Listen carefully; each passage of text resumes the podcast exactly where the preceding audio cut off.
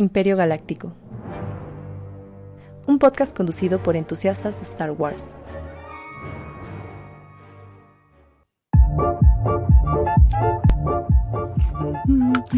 Bienvenidos a Imperio Galáctico, un podcast de entusiastas de Star Wars, episodio 100 más 16, para no equivocarme en eso. Este, ya aprendió su cámara, y bien hecho. Y pues ahorita seguimos con esta dinámica de hacer crossover con Destructores de la Galaxia, así que rápido empezamos con los que ya somos del, del, crew, vamos a hacerlo prestado oficial, así que ¿cómo estamos, Mayrani? Qué bueno que ya aprendiste tu cámara. Bien, bien, aquí entusiasmado porque la neta me gustó mucho este capítulo, pero ahorita vemos, vemos bien qué anda. Si no pasó nada. Ah, no es cierto. Ahí también tenemos a destructores a Juan Oropesa. ¿Cómo estás, Juan? Que fuera el Bad Batch. Bien, bien, todo, todo chido. La verdad es que también a mí este capítulo creo que es el que más me ha gustado. O sea, creo que es el más Star Wars del Mandaloriano. Ok. Y también tenemos acá de, del panel oficial de Imperio Galáctico a Toño. ¿Cómo andamos, Toño? ¿Cómo están? Pues aquí andamos. Ya ahorita nada más somos dos, Imperio Galáctico. Creo que iban a llegar más, pero pues ya les hacemos ahorita burla cuando lleguen tarde, ya saben, el chiste de ya acabamos, así que prepárense por cualquier situación. Y pues, obviamente, manteles largos, eh, bandeja de plata, Juan ve por los cubiertos de plata, porque llegó. Creo que era este, a ver. ándale. Risas grabadas, por supuesto. Ah, no, espérate, entonces no era, entonces eres Ahí está. Los aplausos para. A ver, a ver otra vez. Otra vez. a ver, una, dos, tres. Para el otro geek, invitado especial. Aplausos. Directamente desde Colombia, ¿cómo estamos? Hola, ¿qué tal? Saludos geeks, ¿cómo están? Muchísimas gracias por la invitación y feliz, feliz de tener este, la oportunidad y gracias, gracias, gracias, gracias por la invitación. Siempre es un placer venir a hablar de estas ñoñadas de cosas frikis. Ya, ya te debíamos la invitación. Yo dije que se cumpla lo más pronto posible porque ya me da muchísima pena que nos hemos tardado.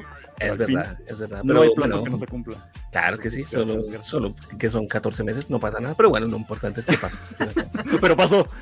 Mira, no diga, tú di que sí, nada más no digas cuándo, pero va a ah, pasar. Ah, eso, lo, eso igual lo van a editar, ¿cierto? Ok, vale. Ahí está todo al aire.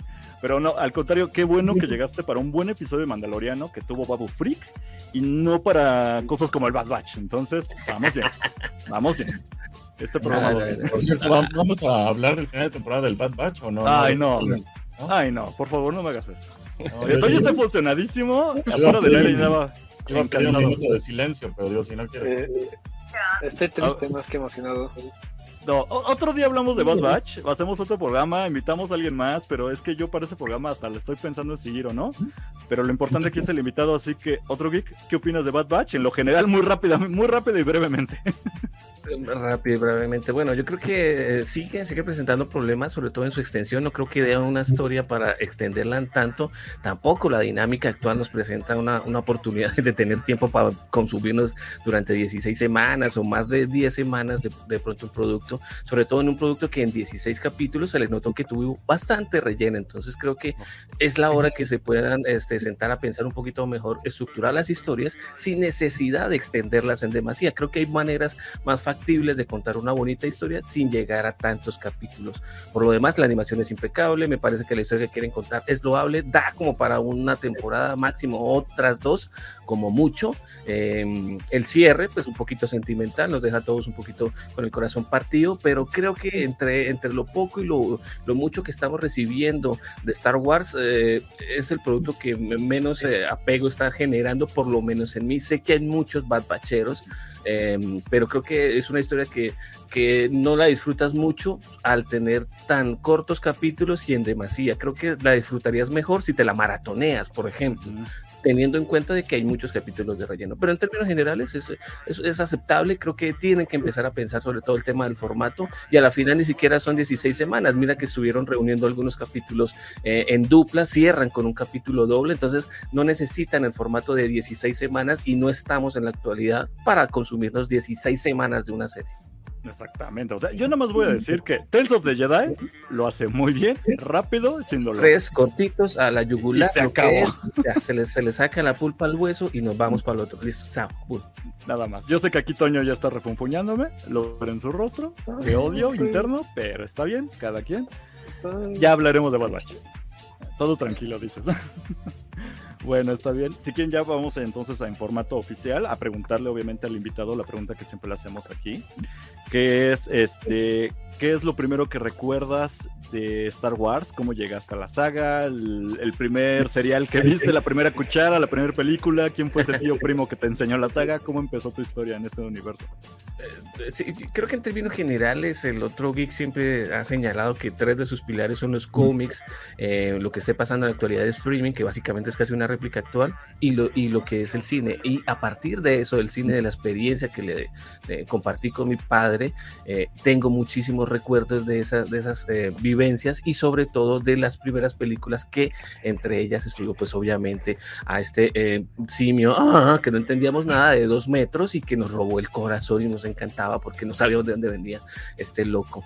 Así que creo que por el cine fue lo, primero que, entró a mi corazón, el tema de las figuras y el tema de todo el eh, merchandising que empezamos a disfrutar acá en Colombia. Em, y nada, creo que ahí para adelante ya el resto es historia y llamamos Star Wars. Em, tampoco soy un, un, súper conocedor, simplemente un aficionado, como siempre les digo, nada experto, simplemente muy aficionado a, muchísimas cosas, no solo esto, el cine de ciencia ficción me parece genial, em, el tema de los cómics, como les repetía, el tema de las novelas novelas también, novelas gráficas. Eh, mi profesión también involucra un poquito de eso. Entonces, eh, creo que esa dinámica siempre ha estado eh, muy inmersa y, pues por eso, por eso decidí también llamarme el otro geek. Soy otro como ustedes, otro del montón que simplemente es un fanático desde hace más de 40 años donde se sentaba al frente de la televisión a ver series y a disfrutar de películas o acompañar a papá mientras íbamos al cine. y estuvo excelente que te invitáramos porque justamente nos presentamos como entusiastas de Star Wars para pues exactamente, en ese nivel, ¿no? Para no decir, no, yo soy el experto, no, no, aquí platicamos muy, muy informalmente de Star Wars más bien. Y ese es el punto, o sea, disfrutar la saga como es sin, sin clavarse tanto. Respeto muchísimo a los expertos, pero ese es trabajo aparte, ¿no? Para los que ya se quieren meter al lodo y así echar sus debates de seis horas de si era o no canon tal cosa.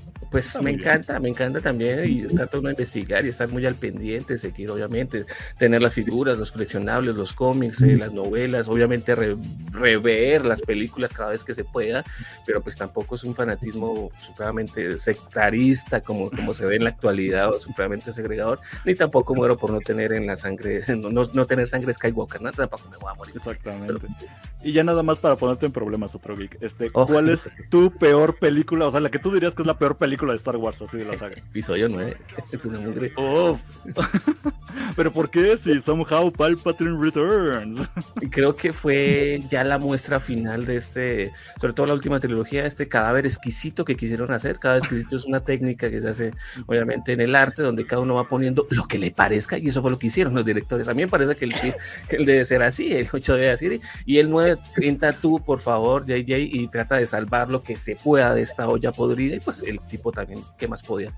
Trató de hacer un poco de monumentos con el, mierda de arcilla que le dejaron. Pero bueno, de eso se trata, ¿no? Fue un cadáver exquisito donde cada uno quiso hacer su propuesta y después se dieron cuenta siempre que no. Entonces, lo, lo, malo fue que se, se demoraron eh, dos películas y media en darse cuenta que por ahí no era la vía, ¿no? Entonces, Creo que como consecuencia, tal, eh, obviamente las tres son un fiasco, pero creo que la que debe pagar los platos rotos más es la, eh, la última, porque terminan algunos personajes siendo prácticamente secundarios, prácticamente, no sé, figurines sin, sin, sin, sin, sin parlamento, casi como que extras ahí sin parlamento.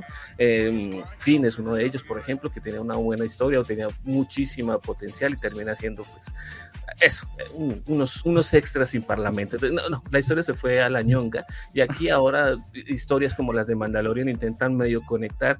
Andor va a eh, obviamente va a darle un poquito más de, de, posibilidades a ciertas cosas. Y aquí ya hemos visto en dos capítulos que más o menos empiezan a justificar eh, que todos los caminos pues tienen que conducir a, a estas, eh, igual ya el mal está hecho, ya el daño está, la ventana ya está rota y hay que mirar cómo la decoramos, ¿no? Pero el resto es, son tres películas de mierda o sea que, a tu parecer también repiten la, la fórmula de las precuelas, ¿no? Que tuvimos que chutarnos siete temporadas de Clone Wars para corregir las cochinadas de las precuelas. Lo que pasa es que en este camino, sobre todo en una dinámica en la que ya hemos atravesado prácticamente tres generaciones, hay muchísimas, eh, digamos, manejos comerciales, el mismo George Lucas se baja del avión, les voy a ceder mi franquicia, hagan lo que quieran con esta dama, lo que puedan hacer. Em, y solo en este último término empieza pues eh, eh, este señor gordito de barbita con sombrero chistoso, dejando, llega Filonia a medio tratar de compensar ciertas cosas, pero ya los errores están cometidos y no hay que negarlos. Eh, el tema también que se le dio el trato a lo que ahora es Legends, pero que tenía mejores historias que lo que ahora están tomando, que están tratando de, de hacerle un poquito de homenaje, por lo menos tener en cuenta ciertas cosas, cambiando ciertos nombres, pero a la final todos sabemos que esto se basa un poquito también en Legends y eso me gusta también porque intenta respetarlo. Lo que les digo, ya, pues, ya tenemos el ojo afuera, no hay Santa María que valga, nos tratamos tratar de acomodar y mientras, mientras paramos las películas y en la memoria generacional pues se olvida esta última trilogía que pues, tres películas de mierda. Pues, descansa en paz Mara Jade del canon. Pero yo lo único que estoy eh, un poquito en desacuerdo con tu opinión, otro geek, es que por lo menos episodio 9 nos dio Babu Freak. Así que es lo único por lo que podemos rescatar esa película. es, completamente es el único diamante en medio de una enorme mierda. El, único moped, el único moped que después de los 2000, en el siglo XXI, ya estamos medio saca la cabeza por algo, saca la cara por la franquicia. Sí, eh, otra vez enamorado. Igual estamos, en la actualidad estamos enamorados. Mira, eso nos tiene eh, eh, un moped enamorados aquí hablando a las 10 de la noche de, de una historia de Mandalorian. Ok. Mi pequeña misión personal es convertir a Mairani a la secta de, Babu Freak. Y yo siento que poco a poco lo he ido logrando, pero de aquí a que termine este crossover, A Mairani, ¿podrías darnos tu mejor grito de Babu Freak posible, por favor? A ver, hazlo tú y después te digo. Espérame, espérame. ¡Hey, hey! Es, con los ojos y todo, ¿eh? Ojos, ojos claro, Si no dilatas la pupila, no funciona. no, no voy a superar eso. Es un actor de método, wow. wow. Bueno, en lo que Marani lo sigue pensando y calculando, pues ya si quieren vamos a empezar a hablar de lo que no, no se supone que es este programa, ¿no? Que vamos a hacer la pequeña revisión, reseña. Como ningún otro canal en YouTube hace eso, nadie habla del nuevo episodio de Mandalorian. Tú, tenemos, que hacer esa labor, que nadie quiere hacer, pero hay que cumplir. Pues lo creeríamos que hacer el trabajo sucio, ¿no? Híjole, un poquito de sarcasmo y humor nunca está de más. Entonces vamos a aquí hablar de El Mandalorian, episodio 21. El pirata, me encanta el nombre. Y yo ya necesito un spin-off de Piratas del Caribe en el universo de Star Wars. Nada más voy a decir eso. Ya viene, ¿no? Skeleton Crew, ¿no? Probablemente. Yo esperaría que fuera más como de, no sé, a mí me deben mafiosos en Star Wars. Me deben el padrino en Star Wars, pero si Skeleton Crew va a ser de Jack Sparrow espacial. no, pero, ya tuvimos mafia en el libro de Boba Fett. Bueno, Ay, no me salgas con eso. No, no manches. El libro de Boba Fett, ah, ah, ya, perdón, no voy a entrar otra vez en, ese, en esa posición cosas como el Bad Batch. Yo solo, esperaba La, yo solo esperaba la frase, mira lo que le hicieron a mi muchacho. No, no, no, no, no, no más tanques de Bacta. Basta. Milagros. En videojuegos soporto los tanques de Bacta. Quiero dormir, voy al Bacta. Ok. Terrible, terrible. Activan que no nada más las secuelas fueron una cochinada, ¿no? Pero... Ajá, o sea, hay de todo en la viña del señor. Pero bueno, Power Rangers motorizado. Bueno, en fin, en fin. Lo Las Vespas de colores, por el amor de Dios. El giro innecesario. Bueno, ya. Ok. Entonces estamos en ¿qué era planeta? Eh, Nevarro, me parece. Entonces sí, en días de desarrollo que nos dejan claro la primera escena que no puede ser que no tuvieran un sistema de defensa contra naves. Mira, básicamente llega, ¿cómo lo habíamos nombrado? El Capitán Sargazo. Así es. Este... Espérame, ¿quién está haciendo ruido con papelitos? ¿Eres tú, Toño? Deja de comer chocolates. Es que quería apagar el micro, pero apagó la cámara. Sí, más bien. Te voy a mutear un ratito, Toño, y te regresas. Bueno, regresando a la dinámica, me encuentran estos programas informales. Entonces, Capitán Sargazo manda su mensaje de aquí no nos andamos como. Incluso menciona el juego de, del Sabac, ¿no? Que no puede andar bloqueando diciendo, no, aquí estamos muy bien defendidos y claro que nos apoya la nueva república y jajaja y jejeje. Obviamente no le cree nada aquí el, buen capitán. Si alguien tiene el nombre, porque creo que no lo tengo en mis notas, además le sigo llamando el capitán Sargazo o el capitán Alga, pero pues suena horrible. Mira un aire al de el de los ay de los piratas del Caribe se olvidó cómo se llama este. eh, el que tenía tentáculos no Ajá, sí, sí. No, es que, Sargazo parece eh, la cosa del pantano, esa pobre serie de DC que nació muerto. Ah, canceladísima, pero bueno. Híjole, pues, iba para allá. Me gusta mucho el personaje porque Piratas del Caribe a mí me suena en todo lo que hay. O sea, hasta la nave esta que tienen su. ¿Cómo se llama? El Corsario. O sea, el nombre está increíble de piratas dentro de Star Wars. Incluso el volante es una. Exacto, sin su rueda, ¿no? Para girar toda la nave. Eso, eso me pareció increíble. Pues nada más llega y entonces ataca a civiles, lo cual se me hace una cosa horrible. Y a mí, viviendo en México, me da una pequeña regresión a algo llamado el Culiacanazo. Y yo sé que el otro geek no tiene ninguna referencia, pero no lo, no lo busques, no lo googlees. Es una situación horrible en México. Perdón, va a ser un, un, comentario de pésimo gusto, pero Adelante. colombiano sí tiene, sí tiene contexto. Su ¿eh? historia, o sea, tiene su contexto de historias horribles, como toda Latinoamérica, de grupos armados atacando civiles. Haz de cuenta que estamos hablando del Popeye. Híjole, ándale, híjole. Creo, creo, que es, creo que es lo más normal, ¿no? Star Wars siempre nos está hablando precisamente de eso, la historia. Ese, obviamente tiene sus em, eh, tintes de, lo que la esencia misma guarda, que son las historias de samuráis, revuelta con el, western, pero a la final nos está contando toda esta problemática que hemos vivido, la Segunda Guerra Mundial, por ejemplo, la Primera Guerra Mundial, las consecuencias, el tema sociopolítico que ocurre después de esto, y es que Nevarro tampoco va a estar ajeno, definitivamente estar descuidado no lo hace más allá que una muestra simple de cuáles son los intereses, si pones a un ex mercenario a manejar un pueblo, pues lo que primero se va a preocupar es por tener un poco más de, em, progreso, más que de estar resguardándose. Em, allí es donde ves agujero este pirata, este Golden Chart, y viene a cobrar este, mm, cuentas pendientes durante, pues, ah, tenemos dos semanas, hace tres semanas, perdón, que vino, que vinieron los muchachos, vinieron los muchachos, ustedes ya saben, es un sábado, vamos a ir eh, los sábados de escuela, que son cantina, y quiero que, quiero que, quiero beber, pero no se lo puede, hay un tipo con una armadura de Beskar que se lo impide, y que definitivamente pues va a generar cuentas pendientes esas son las cuentas pendientes que viene a cobrar este musgocito, como le decíamos en, como le decimos en el debate, el debate de los geeks. Em, pero en definitiva, esa es una muestra de descuido de alguien que no está asociado a lo que es el manejo este, administrativo, sino que, eh, eh, les repito, es un ex mercenario, em, era el director de ese sindicato, era el, jefe de, de, de Din Djarin, y ahora está administrando una ciudad. Eh, encuentro es el primer agujero de guion, ¿dónde están los droides que le sostienen la capita. Ya vi el primer que está, que está pasando con la Puro relleno. No, a mí se, yo quedé impactado nada más por la cuestión de esto es sangre por sangre. me mataron a, mis muchachos, así de no se estaban portando bien, por eso los matamos. Pero no, no le importa, es de, no, me mataron a dos personas, yo, yo voy a así atacar todo un pueblo con gente civil que nada tiene que ver. Y es de, ok. Cualquier parecido con la realidad latinoamericana, es mera coincidencia. Terrible. Híjole, ¿alguien quiere agregar algo acerca de atacar civiles? Que por ahí, o pasamos a otra escena antes de que empiece acá a darme mi regresión de Vietnam. Ah, bueno, yo, lo único que ahorita lo vamos a ver más adelante, lo único que quiero decir es que este capítulo tiró una de, creo que de, la primera de mis teorías que tira, ¿no? Yo pensaba que este cuate iba a ser el villano, pues en Skeleton Group, aunque se pela un, un fulano, ¿no? Uno sí se, se, va, ¿no? No, yo creo que el mismo cierre del, capítulo donde apareció nos daba indicios de que iba a ser el, villano tipo Springfield. Levanta la mano, hijo, para que nos vean más. Ese villano que, es de, de montón o, o, que simplemente es circunstancial. Y aquí funciona precisamente para eso. Sabíamos que iba a volver porque pues el tema de maquillaje, porque son efectos prácticos, aquí no está utilizando mucho CGI, vuelven a, utilizar efecto práctico en esta serie, no solo en este capítulo, sino en esta serie en general. Los Babu Freaks son puras eh, Muppets, el mismo eh, eh sigue siendo un 80% este, un, Muppet, que me encanta porque le da ese aire, mantiene esa esencia.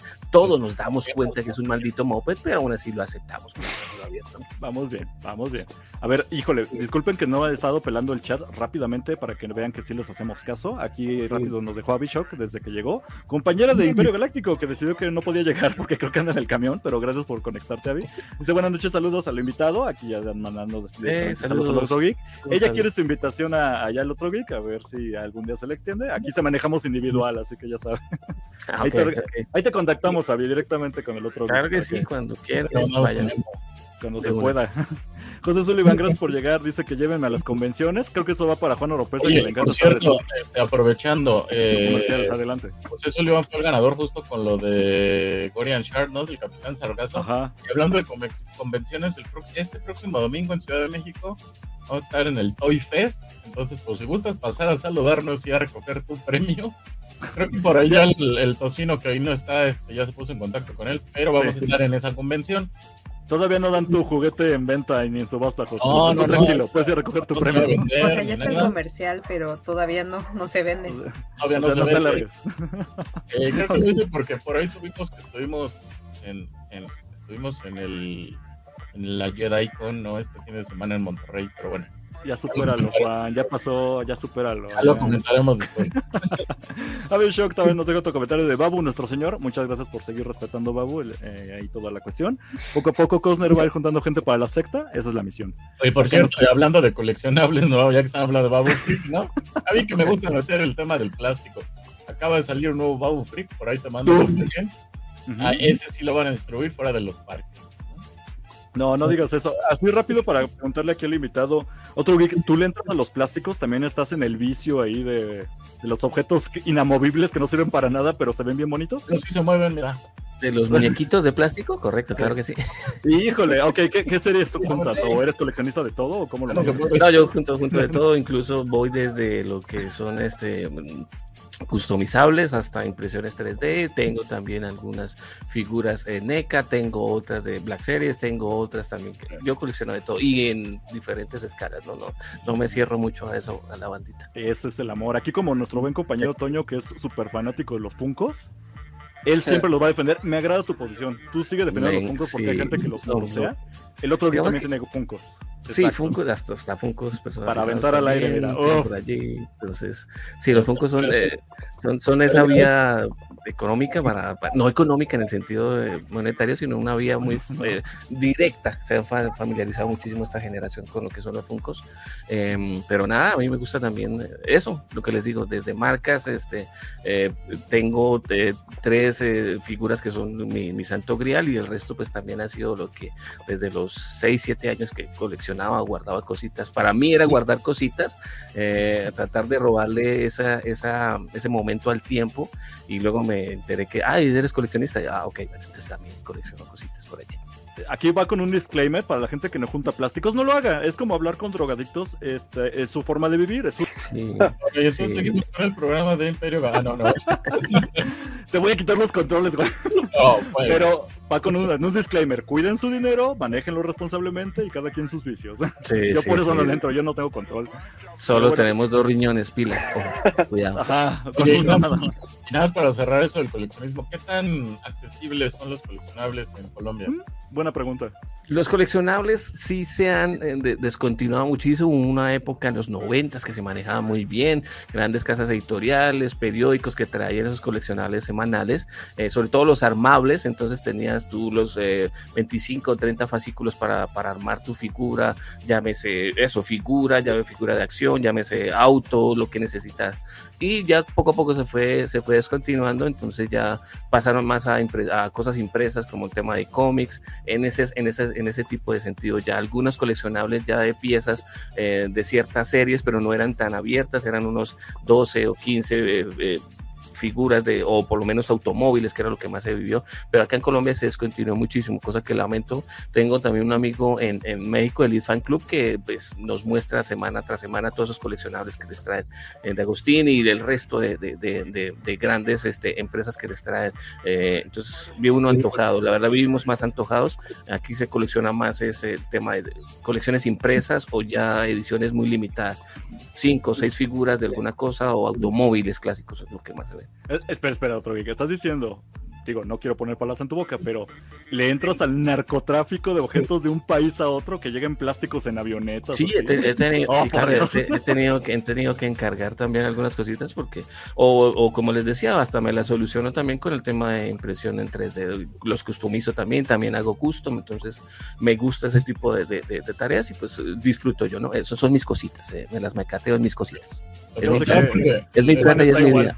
Juan está igual, o sea, velo. No, pero no, es que la, la ventaja que tenemos nosotros acá de tener, de ser el patio trasero de Estados Unidos, es que nos llega todo y a buen precio. a buen precio. a buen precio. Y siempre encontrarán una feria, alguna baratilla, alguna cosa donde ustedes puedan ir a, a recatear. Incluso eh, se encuentra todavía ese tipo de actividades de mercadillo aquí también, pero algunas ya muy limitadas.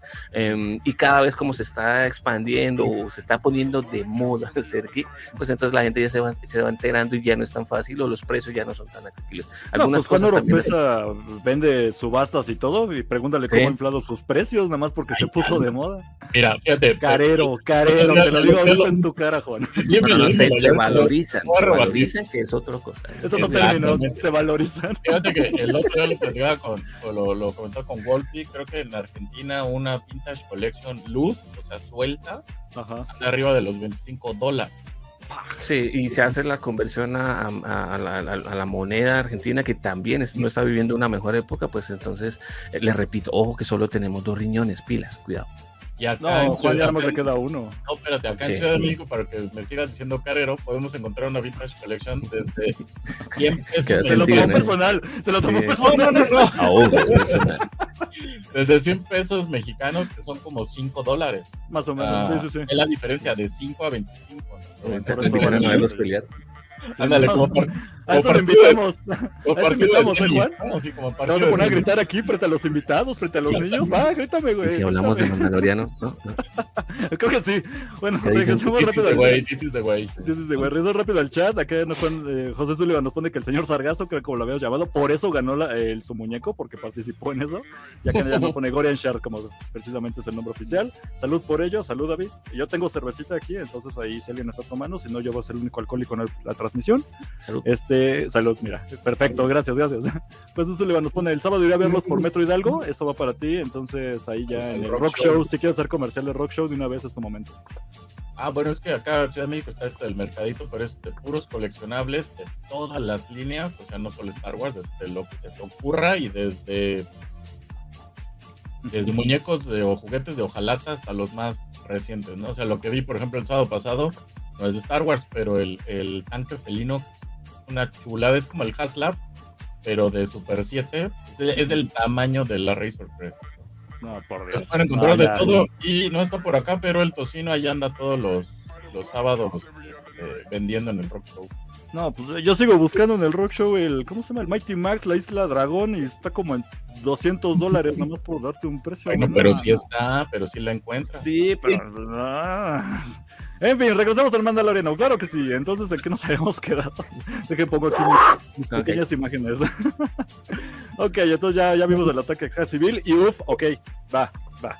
A ver, yo no he terminado series animadas, ya sé, ahí pueden ponerme en el chat los insultos que quieran. Yo no he terminado Rebels, pero por supuesto que yo ubico perfectamente aquí al personaje que tengo apuntado en mi libreta, que se llama...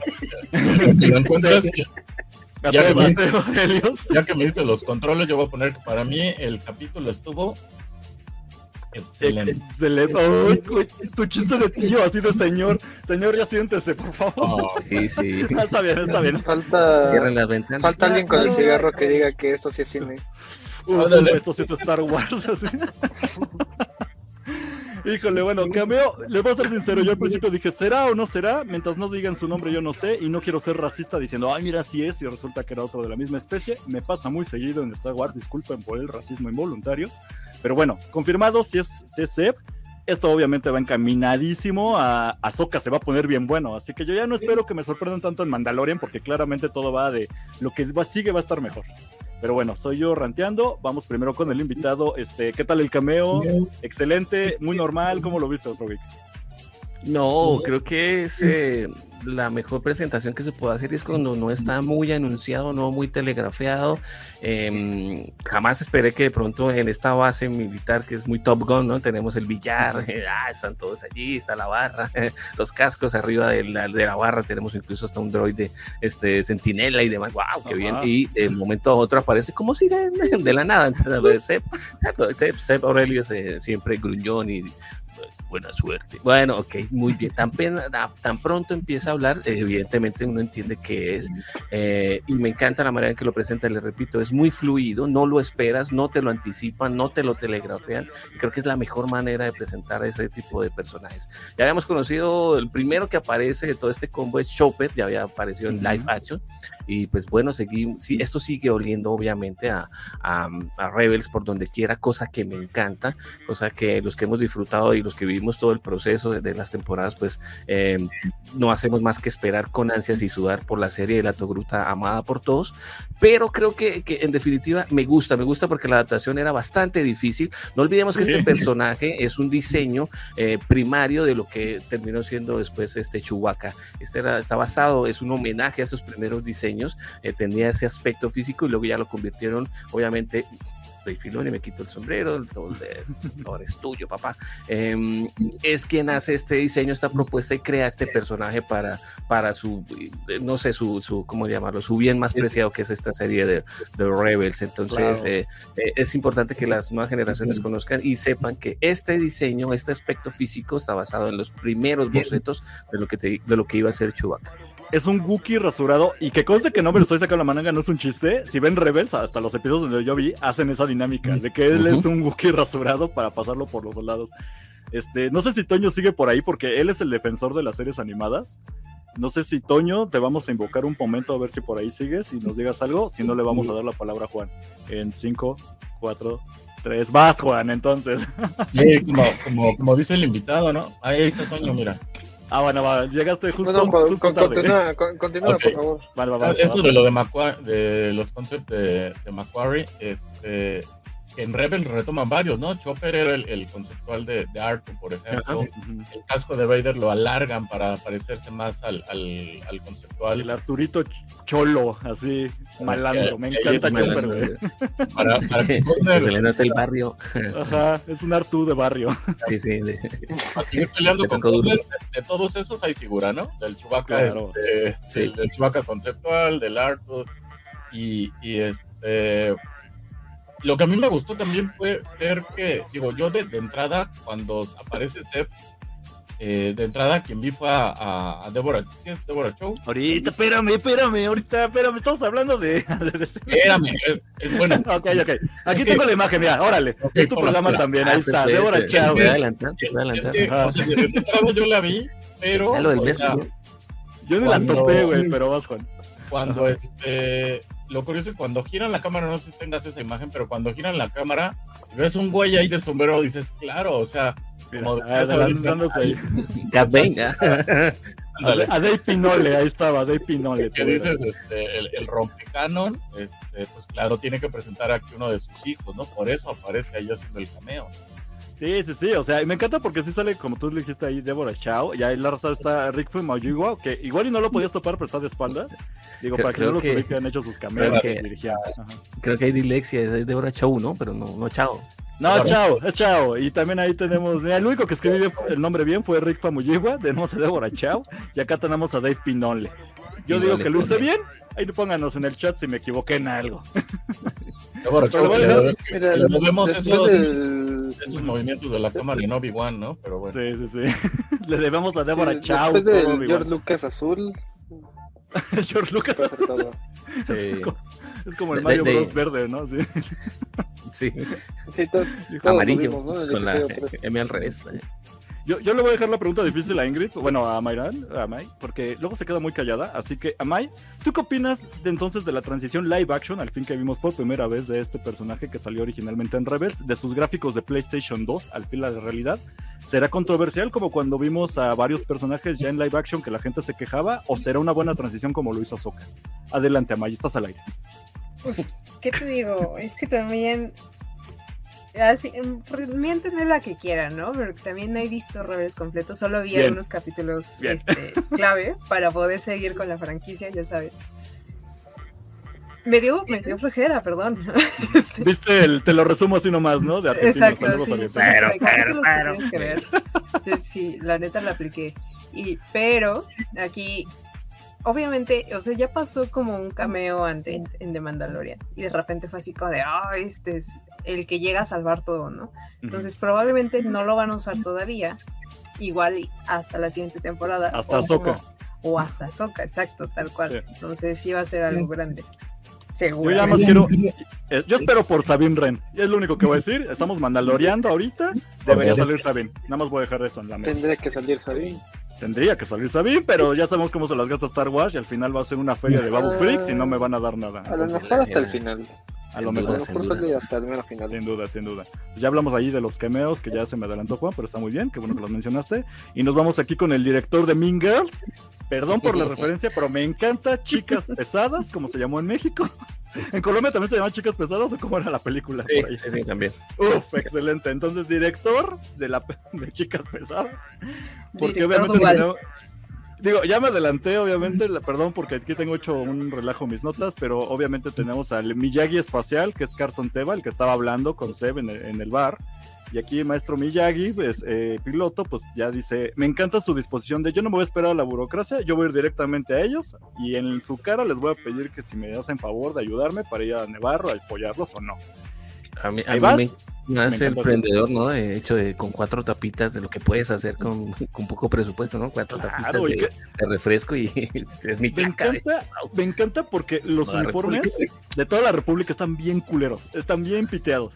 O sea, pilotos, todo están, pero se respetan pero esa, placa es muy similar a los que traían en la, en la trilogía original. claro, claro. la idea de que se respete el canon por más culero que se viera, a mí me encanta, a mí me fascina. Parece un pastillero así sin una, una aspirina. Sí, ¿Dónde están las pastillas? Pero ¿qué tal el, droide que llega y le dice, no, no me dejes esto ahí? Y va y le dejan los pucheros. Me vale madre. me vale madre. Increíble escena. Yo amo los droides. identifiqué con ese. Y pues bueno, ahí sigue nuestra querida Malosa que... ¿cómo, ¿cómo, me choca que en internet le están molestando tanto? Me choca que le están molestando tanto ya hablamos de toxicidad en el otro Geek, en la última transmisión que tuvimos y estuvimos invitados ahí de Imperio Galáctico. Pero bueno, a mí me encanta su personaje porque claro que es una desgraciada. Recuerden nada más, disclaimer, separen el personaje de la actriz, no le están molestando, por favor. Y pues bueno, ¿qué más decir de esta Elia? Elia Kane, este, me encanta el papel que está jugando. Creo que obviamente sigue en Team of Gideon y va a seguir ahí. Y en cuanto para la oreja de, ay, están hablando de Nevarro y como que ahí tenemos planes, pues luego lo voy a meter esto. Y me encanta el comentario súper de Imperio que se avienta. Pero ya no quiero acaparar micrófonos. ¿Está algún comentario que quieras hacer otro vez primero? Sí, creo que dentro de esta bola de pendejos que están administrando la nueva república, pues. Uy, se, dice no pasa nada. ¿eh? Hay cabida, hay cabida para que tengamos estos topos, ¿no? Es un caballo de Troya, evidentemente, de Moff Gideon. Eh, no olvidemos cuál es su hoja de vida, de dónde viene, y pues definitivamente en, dos años, pues no va a cambiar su idea. Eh, solo los que le repito son esta bola de pendejos que son los únicos creyentes que eh, si la traes a una oficina, a una oficina donde ya vimos en el, tercer capítulo lo que hace también el, más confiado de toda la galaxia, ¿no? El doctor, el doctor, doctor galletas, ¿no? Me vendo por 20 galletas, eh, pues, total, a mí me compran con galletas galácticas, entonces listo, galletas y una chupeta que no sé qué sabe y se ve bastante rara una chupeta, ¿no? Em, hay cabida. Suena más rico en México eso de chupeta, pero está bien dicho, tú continúa otro. Vale. Ah, perdón, es, diferente, ¿no? Una paleta. Juan, ¿a ti te gustan las chupetas? Este, mira, hablando, hablando de chupetas. Paletas. es que, no paletas, paletas está bien. es que luego. no, es que esas chupetas de a Juan le empieza a babear la boca. ah, ok. Saludos a Ricardo Tapia por ahí que dejó su comentario. Me voy a chingar yo solo. Si estuviera el tocino, diría, déjalo, ya, ya dejó atrás las cosplayers hablando Ya dejó a las cosplayers, ya no entremos en ese tema. Perdón por la interrupción, otro geek. Continuamos con tu opinión. Hablemos de chupetas. Muy bien, volviendo, volviendo al tema. Este, sí, ese es un caballo de Troya y evidentemente, pues, eh, dentro de estos eh, malos administradores donde están ocupados, eh, más dedican su mayor tiempo, toda la energía del día a destruir los archivos, menos a administrar, que era lo que deberían hacer, pues obviamente ahí está este punto en donde los formalismos eh, tienen un poquito más de validez. Obviamente esa es una herramienta que utiliza esta G68 y evidentemente pues deja sin ninguna cobertura a alguien que no ha firmado el tratado y que está por fuera, eh, digamos, de, la cobertura que tiene la nueva república. Eh, obviamente este, todos somos Miyagi, mira, mira Miyagi como la mira, claro, nadie ve esto, maldita sea, es que nadie se da cuenta que esta es una es un topo, es un infiltrado y, obviamente está el Skinner de chicas malas, de chicas. ahí está, ahí está en esa dinámica en donde todo por estar en, el momento de administración, en el momento más burocrático, eh, en, el, en el pseudo organizado, con razón, ya sabemos cómo fue que se creó también este, esta infiltración, y son parte de esos errores que tiene en este manejo sociopolítico que, eh, de reconstrucción de república, en donde te dan asilos, donde, donde juntan a los ex imperiales en, en conjuntos residenciales para que tramen cosas y esto pase. O sea, ¿qué estás pensando, pendejo? Ok. Ah, bueno, mira, sabemos que la nueva república paga su precio en episodio 7, así que se da a entender por qué llegaron a eso tan fácilmente. Digamos que sí, estos tres últimos capítulos, o, este y el tercero, nos dan a entender, se resumen en, ah, pues ah, con, razón. con razón, claro. Entonces, Toño, ¿tú estás de acuerdo con meter nazis al trabajar en oficinas? Ah, pues es un tanto una crítica a lo que, lo que pasó con la operación Paperclip. Claro. Y con la interacción de todos los ex nazis. De hecho, bueno, de hecho la OTAN fue conformada y adiestrada y dirigida originalmente por ex mariscales de la SS, así que... Así que mira, reflejos de la realidad. Yo me acuerdo que de los primeros cosas que salieron ya en el nuevo canon, sí contaban mucho de que Leia se alejó de la política de la nueva república, un tanto porque se dio cuenta de que eran unos incompetentes y que pendejos, sí, pendejos. Ya después la desgraciaron con el video que filtraron de, de que Darth Vader era su padre y eso la, la sacó de la política porque todos se escandalizaron. Pero sí, también ella se fue alejando porque se dio cuenta de todos estos errores que están cometiendo y ahora estamos viendo estos errores ya no en el papel sino en la realidad y lo ineptos que están siendo, de cómo ellos mismos permitieron que creciera algo tan, bueno, algo llamado la primera orden. También mensos, no, mames. Sí, ellos mismos se, se pusieron a usar el cuello, básicamente. Y lo estamos viendo aquí perfectamente bien. Ilustradísimo. ¿Destructores algo que quieran opinar acerca de chicas pesadas? bueno, aquí la neta creo que quedó más que claro, o sea, como hace rato Juan decía, ¿no? Tiraron la, la de quién iba a ser el gran villano. El, Juan tenía la teoría que era aquí el Sargazo, pero pues no. Y aquí ya se ve claramente en este capítulo quién es, ajá, o sea, y quién Otra vez. Con él, ¿no? Es como de... no, no, Somehow Bob Gideon returns. Si no se han dado cuenta, abran los ojos ya eh, detrás de todo esto, y que está moviendo los hilos, el que está detrás de las sombras es R5.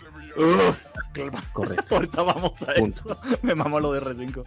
Este, puedes quejarte de Bob Gideon, de que estoy llena recurrente, pero piensa por un momento en que los juegos de Zelda de Nintendo casi todos, casi siempre el villano es Ganondorf. Ah, bueno, bueno, pero, pero Legend of Zelda nunca me ha vendido otra cosa, Star Wars sí, entonces bueno, juegan en diferentes ligas.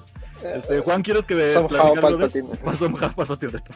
¿Quieres regresar algo de esto o nos vamos a lo que sigue? No, nada más comentar lo que ya comentábamos la semana pasada, que es evidente que Rangers of the New Republic lo están repartiendo. Este capítulo es totalmente eso, ¿no?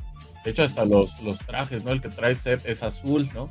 Y esos trajes se iban a ver hasta eh, Rangers of the New Republic, ¿no? Aquí se ve el, el, o sea, la, falta de, de Cara ¿no? Porque yo creo que lo del Miyagi lo, lo iba a hacer Cara Mira, sí, es, es, más que evidente en la, en la, segunda en la segunda parte de esta secuencia donde va los visita y bueno, se sacan de la manga que fue por R5 y su respondedor, ok, listo, voy a comérmelo con patatas, pero sobre todo en la frase, él es tu amigo, tienes que apoyar, eh, como que le voy a hablar de Y eso, era un texto de cara uno, obviamente, que Griff Carga fue el que le, ofreció primero trabajo que empezara ella y luego la toma la, la República, pero pues creo que es más que evidente eh, y en definitiva pues ya nos hicieron en el primer capítulo lo resolvieron apenas en dos líneas eh, Como hicieron un pushy es un pushy y ella murió en camino a su planeta en camino a su planeta murió y, y San se acaba pero aquí eso que comentas de cuando va a visitar a los mandalorianos era Cara Dune cobrándole el favor de cuando fueron a rescatar a Grogu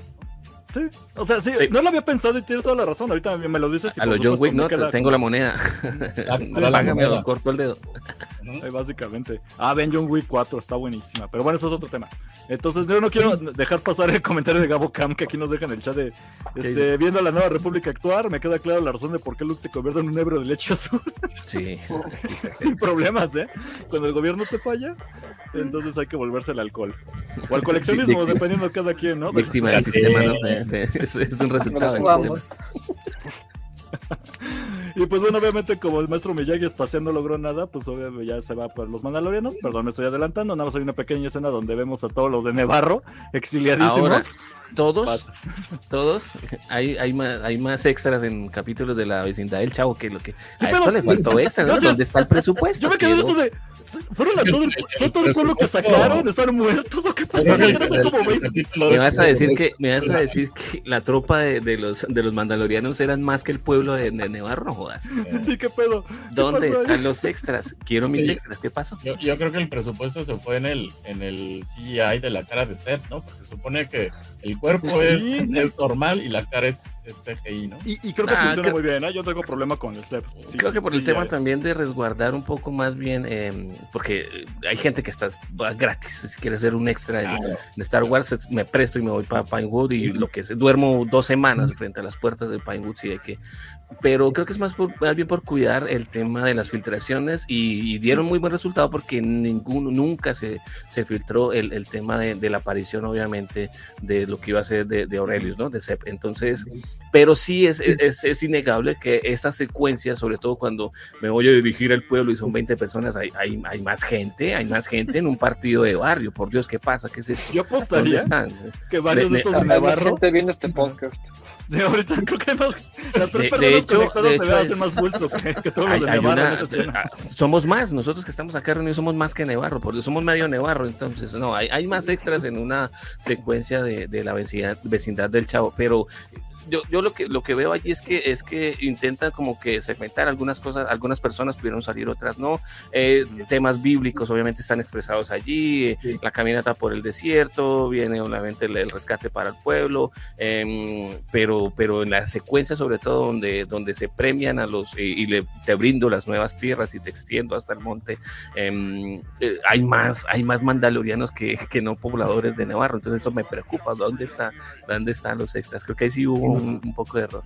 Yo, yo, yo, puedo apostar que varios de esos de Nevarro en otra escena tienen un casco mandalorino puesto. Nomás se los dejo al costo. Al rato revisaré los créditos. No Cobraron doble, ¿no? Parecen doble crédito.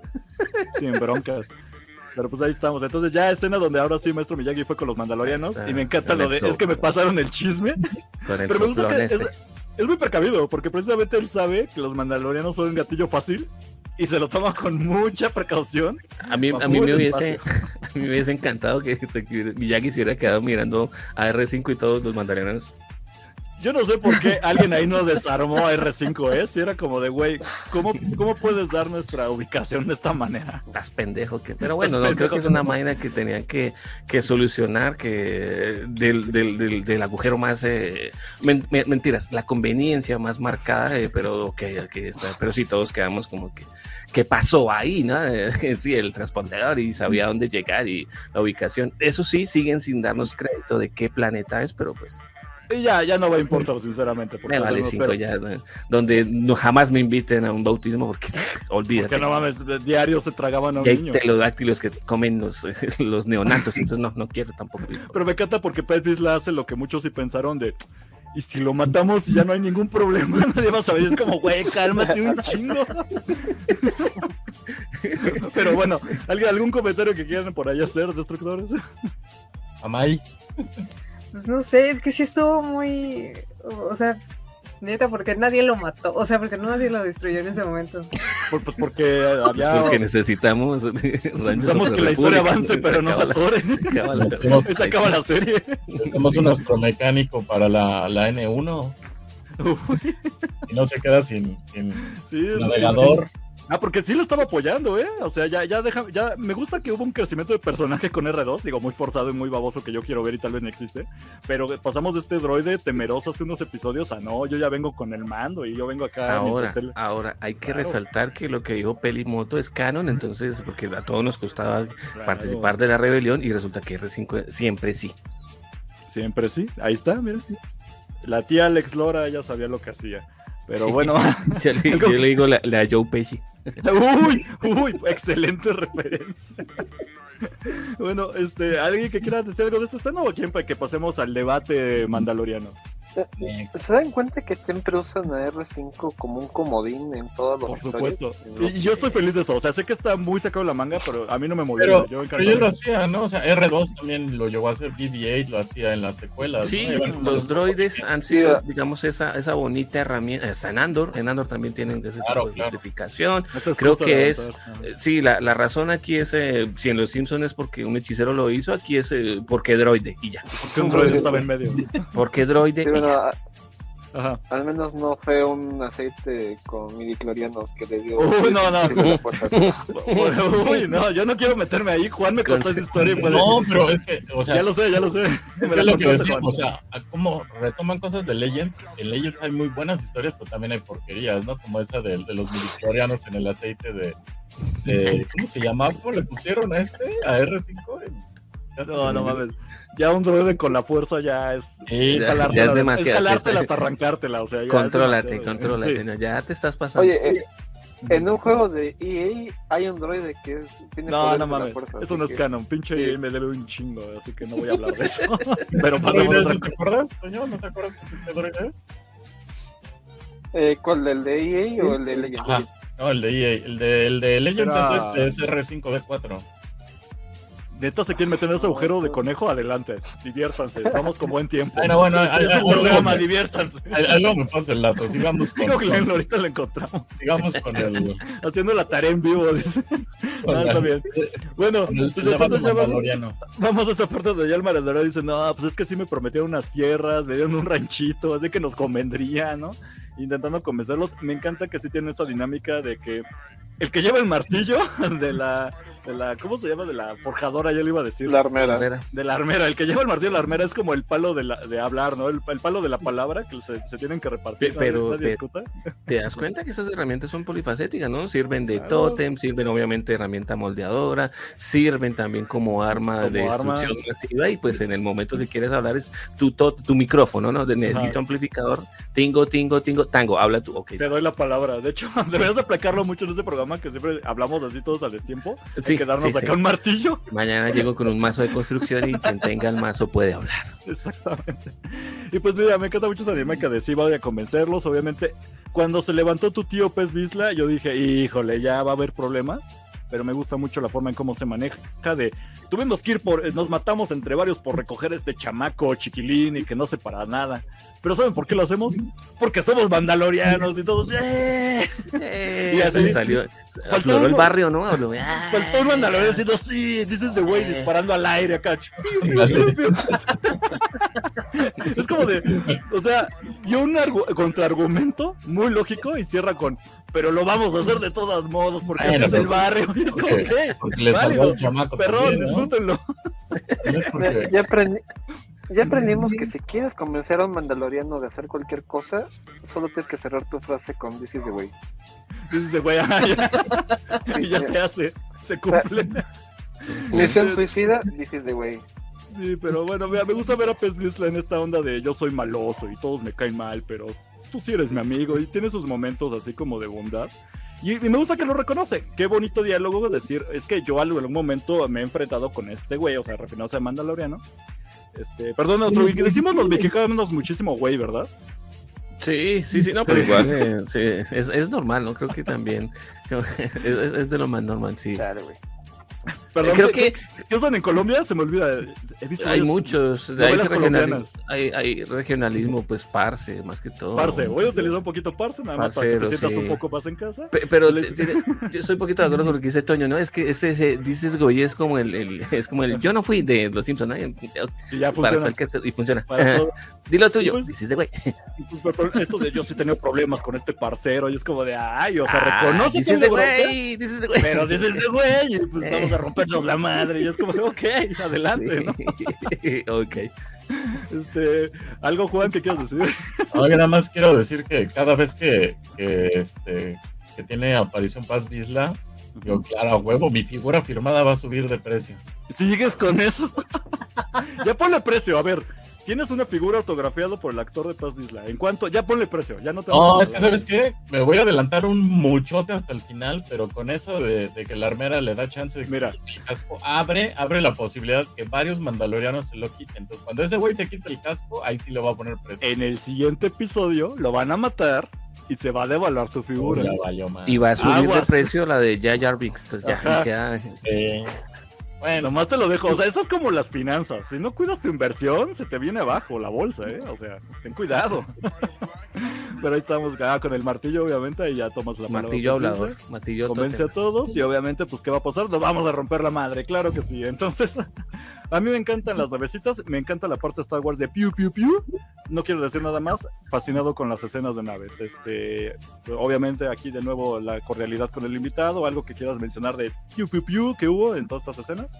No, el título mismo nos da esa misma característica, la, expresión también que tiene este, este el villano, la, manera en que lo diseñaron, y es eso, es una historia de piratas, incluso tiene a su propio Smith, ¿no? Si revisas también a, a, este Quill, a este Que, se consigue, es un Smith, eh, incluso la ropita, su camiseta rayas, eh, y, ya, es el capitán que está ahí ordenando el ataque y que evidentemente suelta sus, sus, cazadores, ¿no? Em, genial la estrategia, la estrategia que también plantea Bocatán es una ah, eh, total dirigente de lo que son escuadrones. Ya lo ya lo vieron ahí y pues en la nave caben todos, ¿no? Hay espacio para 30 eh, mandalorianos que vienen a ver. Los otros dos se van obviamente en la nave em, de, de, de, Jindarin, de Dinjarin eh, y planean el ataque. Uno se presenta como carnada mientras los otros hacen el ataque. descenso muy militar, muy estratega. Caemos en el centro del, del, planeta, de la ciudad planeta y vamos eh, a, lo, a lo videojuego, ¿no? Descartando ya piratas. Piu, piu, piu, piu, piu. Nos encanta. Uf, claro, y los woof y los pau, piu, puf. Pero pues, este, Amay, obviamente queremos tu opinión acerca de la escena de madrazos de la semana. Entonces, ¿tú qué opinas? Puta, me encantó esta parte. O sea, justo ya cuando empiezan a tirar los motores y está aquí el Capitán Garfield, este, tal cual, o sea, sí, como de, no, no me voy a rendir y me voy con mi nave y lo que sea. Pues, no sé, o sea, me, encantó esa parte también. Y cómo es que van soltando a, los mandalorianos ya en, Navarro, ¿no? O sea, que los van como por grupos. Eso también me gustó mucho. Y esta, este... Me estaba esperando para esto, exactamente. Le dije, Amaya es la única que me apoya con los babos. Adelante, Amaya. no, aparte cuando tiran al, al, pirata así, y enfrente le hacen. ¡Eh! me encanta esa parte. yo, yo ver ancelanos, yo para mí todo es Star Wars. Ya se me cumplió. No me importa que esté horrible Mandalorian, que esté horrible Obi-Wan. Ustedes metan yo, yo encantado. De hecho, si en alguna escena le dejan el cablecito de, del brazo. Ah, déjalo en el Me da igual, se ve increíble, claro. Quita, quita un extra de la temporada 2 que apareció en una escena por allá en un ataque en una nave, no pasa nada. Eh, pero aquí déjale el cablecito. Eh, amamos estos mopeds y sabemos que son mopeds y así los queremos. Gracias a Rápido aquí al corredor de Kessel que ya vino acá en el chat. Un, saludote aquí, compañeros de, contenido en México. Y por acá nos pone Gamcam, eh, papá, mamá e hijo Babus Freaks, por supuesto. Entonces, Toño, ¿qué opinas de los Babu Freaks, que es lo más importante de todo el episodio? Spin-off, ¿no? Un spin-off de. Él quiere cuatro horas de Babu Freaks, por supuesto, Toño. Con un especial de Navidad. Esas caras que pones con Babu Freak, Toño, así yo me siento cuando empiezas a hablar de, de Bad Batch y que está increíble, así me pongo. Este, este es mi revancha. No, no te he dicho que está increíble, pero pero ahí la llevan. ahí va. Te la, te la noto ahorita. Este, nada más me estoy esperando que muera un ancelano y ver tus lágrimas y voy a decir, ándale, ya te llegó. Ya estás de este lado. Y Juan Oropesa, por supuesto, tu opinión acerca de. mira, ya, ya, ya, no, vamos a dejar de bromear de la escena completa de este Mandalorianos, los ancelanos, todo lo que quieras. ¿Qué opinas?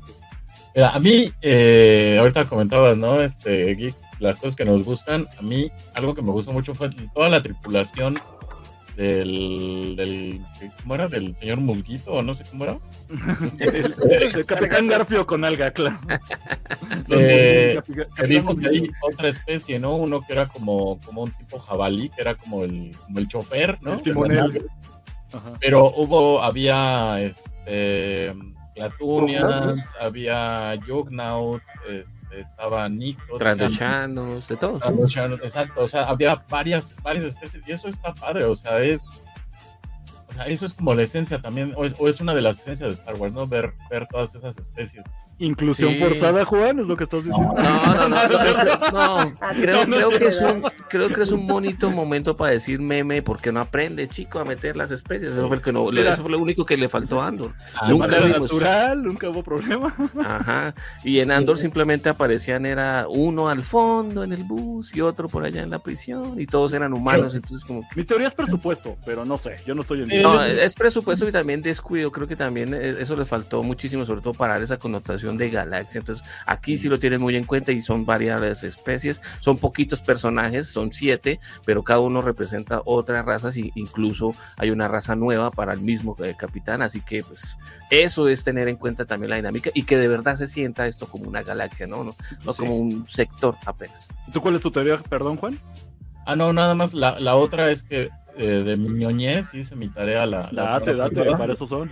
Que comentábamos que como chingados habían metido a los tres este, mini pterodáctilos en, en la nave de, de Boca Resulta que el Gauntlet mandaloriano de largo mide 68 metros. Es del doble de largo, es del doble del tamaño que el halcón milenario.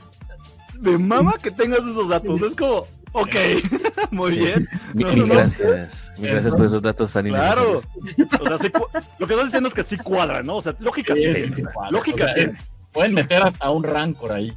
O sea, pero mentieron a todos los mandalorianos, que son más de los de Navarro. O sea, obviamente está grande. Bueno, creo que dejaron en otro planeta. O sea, nosotros vamos a la chamba y dejamos a cinco, pues no, pues ya se están cimentando, tienen que llevar a todos.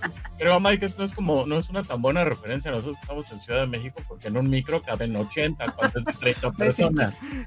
Si el chofer se lo, o sea, sí, por si el chofer lo permite hasta 100. En un Volkswagen. en un Volkswagen. Aquí todavía, eh, todavía hay bochitos Volkswagen, ya los descontinuaron en la Ciudad de México, no, ya, ¿verdad? Perdón, la herencia noventera, estoy revelando mi edad treintañera, disculpa. Ya, te dan tu placa de clásico, pero sí, o sea, o sea, o, que es el milenio, ¿no? Allá en, en, en, Bogotá, no sé si, si, si lo atascan de, de, gente, pues en la, en la nave cabe más. Pero sí, eso se supone que es el doble de largo que el halcón milenario. Entonces, sí cuadraba. De hecho, no sé si por ahí sigue todo el correo de que hacen en el chat. Me encanta luego que él se avienta sus datos y él nos puede decir bien el tamaño, hasta con milímetro, te lo puedo asegurar. Edna Solís acá nos pone saludos a todos y a todos, gran panel. ¡Ey! Gracias por pasar a saludar. Eh, saludos. Pues bueno, excelente escena, piu piu pop piu piu. Y pues obviamente Capitán Sargazo. No, esto del Capitán se une con su barco, bien, pero debió haber dejado escapar a su tripulación porque esto de tenemos que retirarnos, me vale brillo, aquí nos morimos todos, es como Ah, pero siempre pasa en una historia clásica de piratas, siempre hay quien lo traiciona, los que saltan por la borda, los que abandonan el barco, y es que en un tema, cuando el barco se está hundiendo, los primeros que salen a fluir o que huyen son las ratas, entonces ahí tenemos este tipo de tripulación, son la gente que está simplemente por conveniencia, eh, son mercenarios y cuando no hay plata, no va a haber pago, pues abandono y siempre no te voy a acompañar. Obviamente... El, ya se escapó uno, ¿eh? O sea... Si al rato aparece. Ahí, está, ahí está la conexión para Skeleton. Ahí está. Uy, que se repite en Skeleton estaría bien. ¿eh? Nada más quiero decir que no vimos cadáver entonces. Oh, ya vas a empezar. No, no, no, por favor. Este personaje ya se murió. No, ya basta. No, me salgas cadáver. O sea, bueno. Si no es Palpatine explotó con todo y estrella. Sí, no puede ser, ya, ya lo sé, pero es que era un bueno, ya no quiero. Si no regresa Mace Guido, ya no me revivan a nadie. Es lo único que voy a decir. No le gustó la postcréditos, la postcréditos debió ser el funeral de Musgosito, por ejemplo. Por lo menos, confírmamelo, o sea. O sea, ¿cómo puede ser que Padme se muere de amor, pero Musgosino va a explotar en mil pedazos, ¿no? Con toda su nave, no manchen. No me salgan con eso. Ya ven, ya ven como, o sea, si le seguimos rascando a las precuelas, bueno, ya déjalas. Ya, pero no, mira, ya, si no, no, hubo cuerpo de Caradón, o sea, ¿Qué puedes esperar? ¿Qué puedes yo lo único que voy a preguntar es quién va a sobrevivir a esta explosión. ¿Dónde ¿En, ¿En, la caja negra? No, no inventes. Palpatine va a sobrevivir, es el único. Palpatine sí sobrevive a estas cosas, ¿no? el mundo entre mundos. Pues un momento y se fue a la. Ay, chico. Ándale, puede ser. bueno, ya hecho la chamba, pues obviamente ya, ¡eh! Todos felicidades, ya ganamos. Perfecto, hay que reconstruir nuevamente la ciudad y pues otra vez con todos los planes.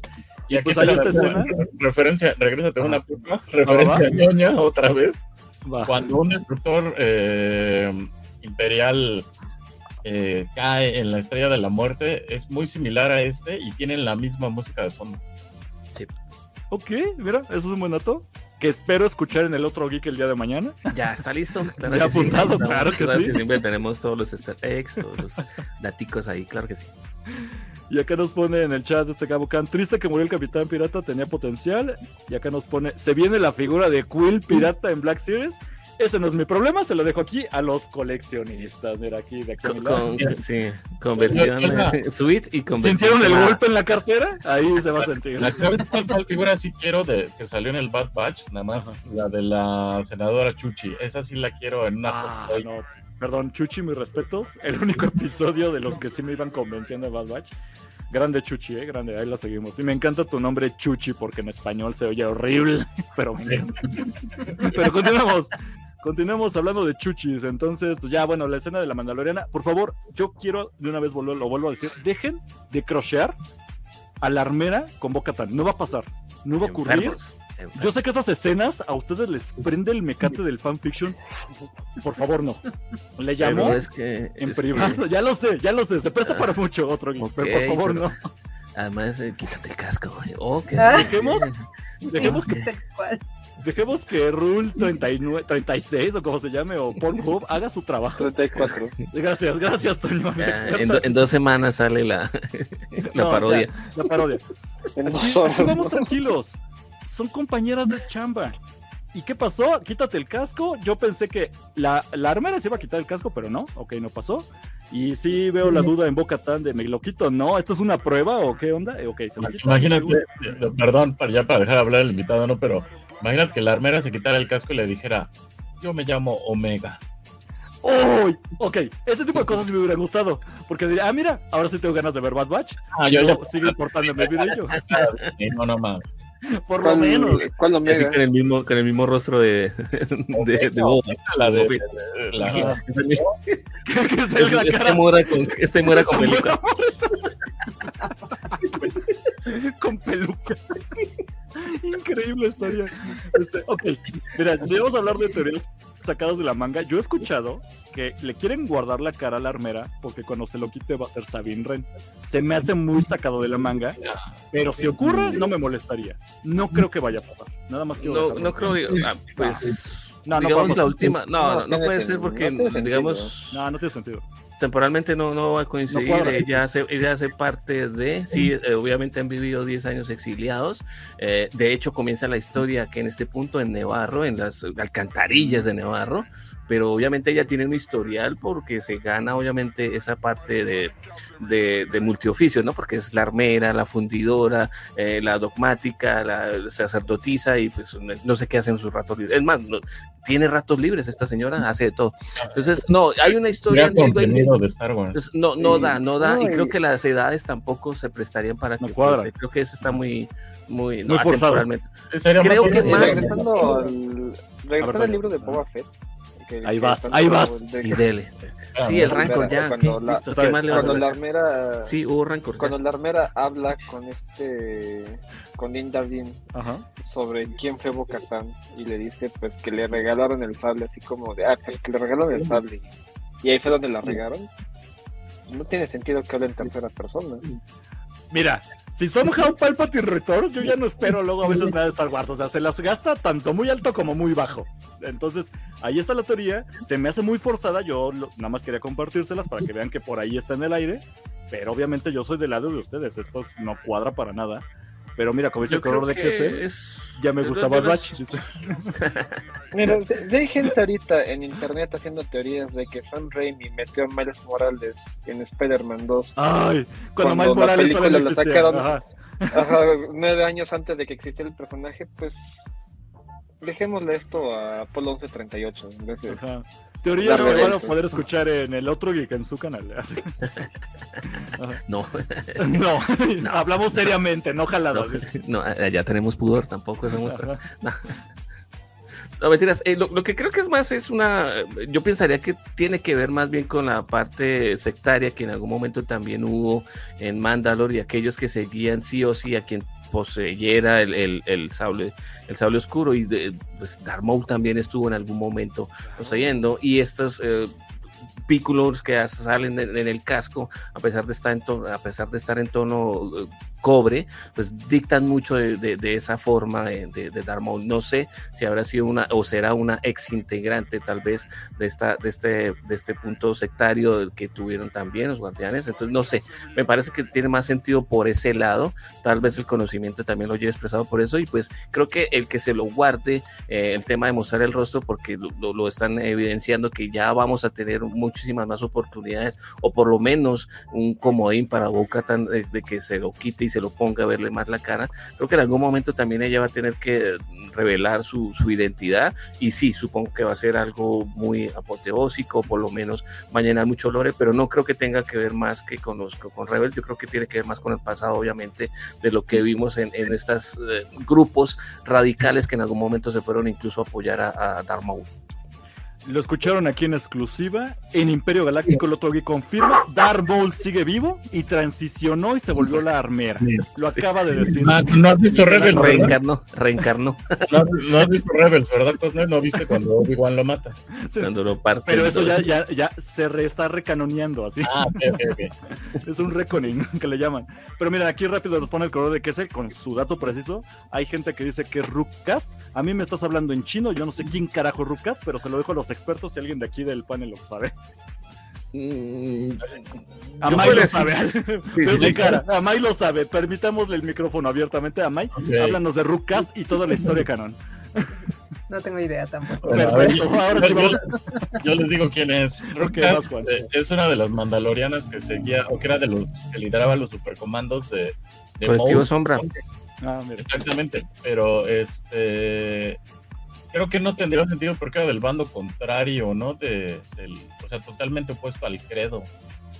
Entonces, digo, podría ser, a menos que... Pero hemos visto como a Boba Fett le cambian la conciencia en un capítulo, no sé, aquí puede haber un arco también que demuestre esa dinámica. Y te repito, estaban en la obligación de seguir a quien tuviese en posesión eh, al sable oscuro. Evidentemente eh, comete, comete, crímenes, pero está más en cumplimiento del credo. Y alguien que sí tiene muy marcado todo este tema factario en, en, asegurarse, en aseverarse, en amarrarse mucho al credo, pues es esta misma armera. Así que tiene muchísimo de lógico. Los tiempos sí darían, por ejemplo, para mm, que la edad se prestase. Y sobre todo, le repito, estos, estos eh, cuernos disientes que están, es, puro Darth ahí expresados, simplemente que Cuadraría mejor.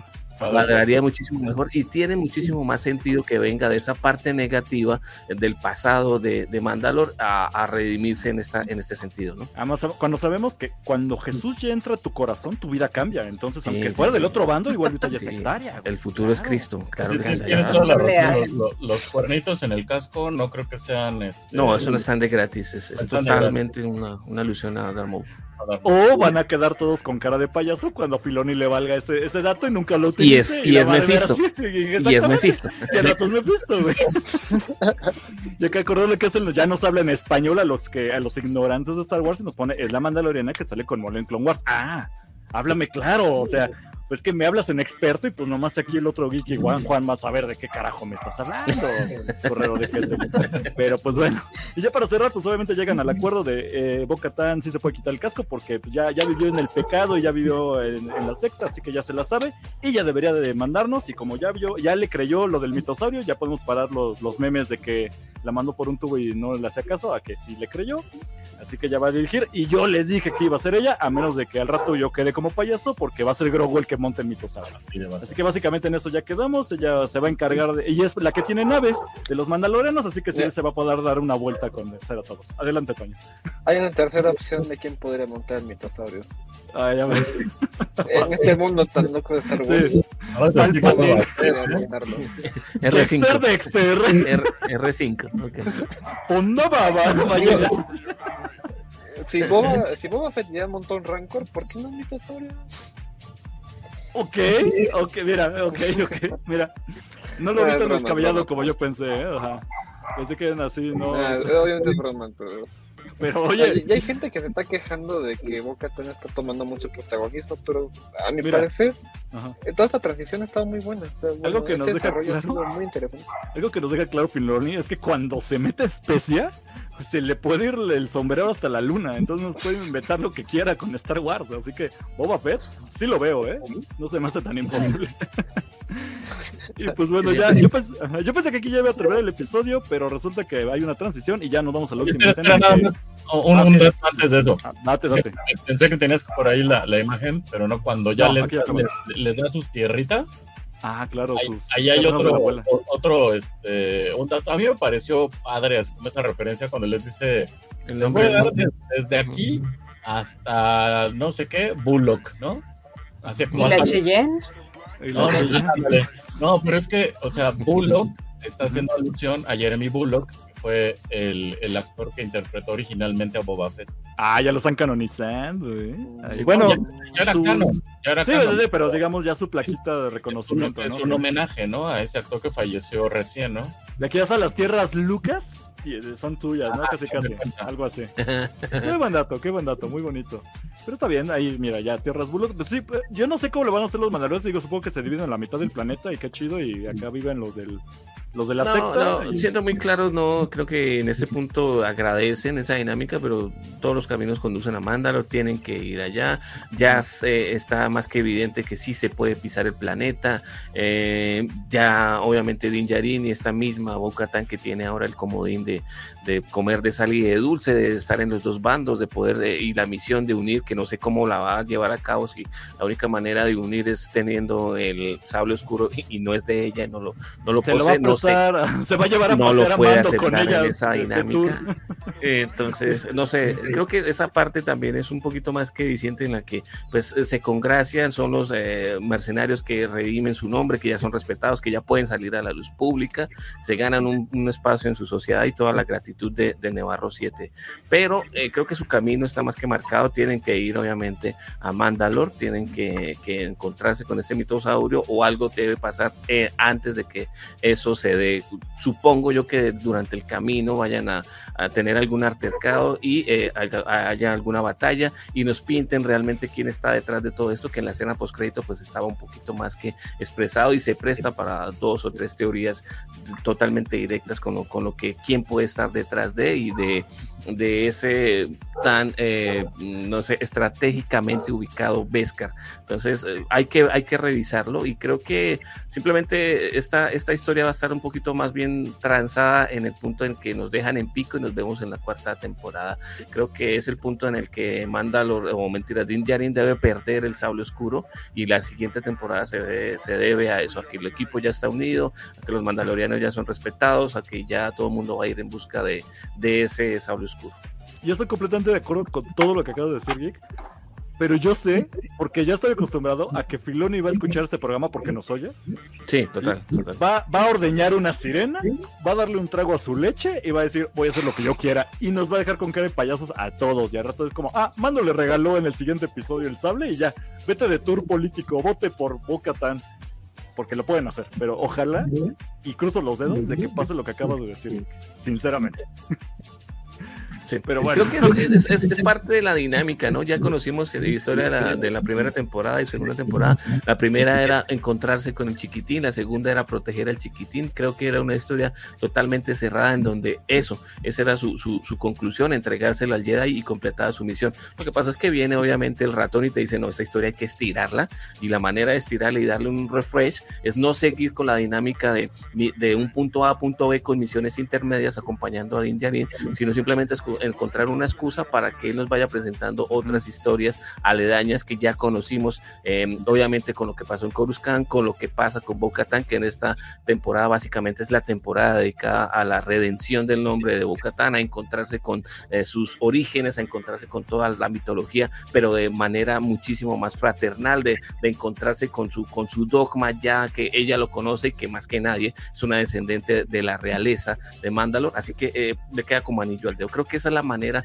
en que pueden darle otro airecito a la, a la historia y no seguir trabajándolo, que a mí en lo particular me gusta, pero que en una tercera temporada, incluso parte de la segunda, si no es por su cierre, eh, estaba poniéndose un poquito repetitiva, ¿no?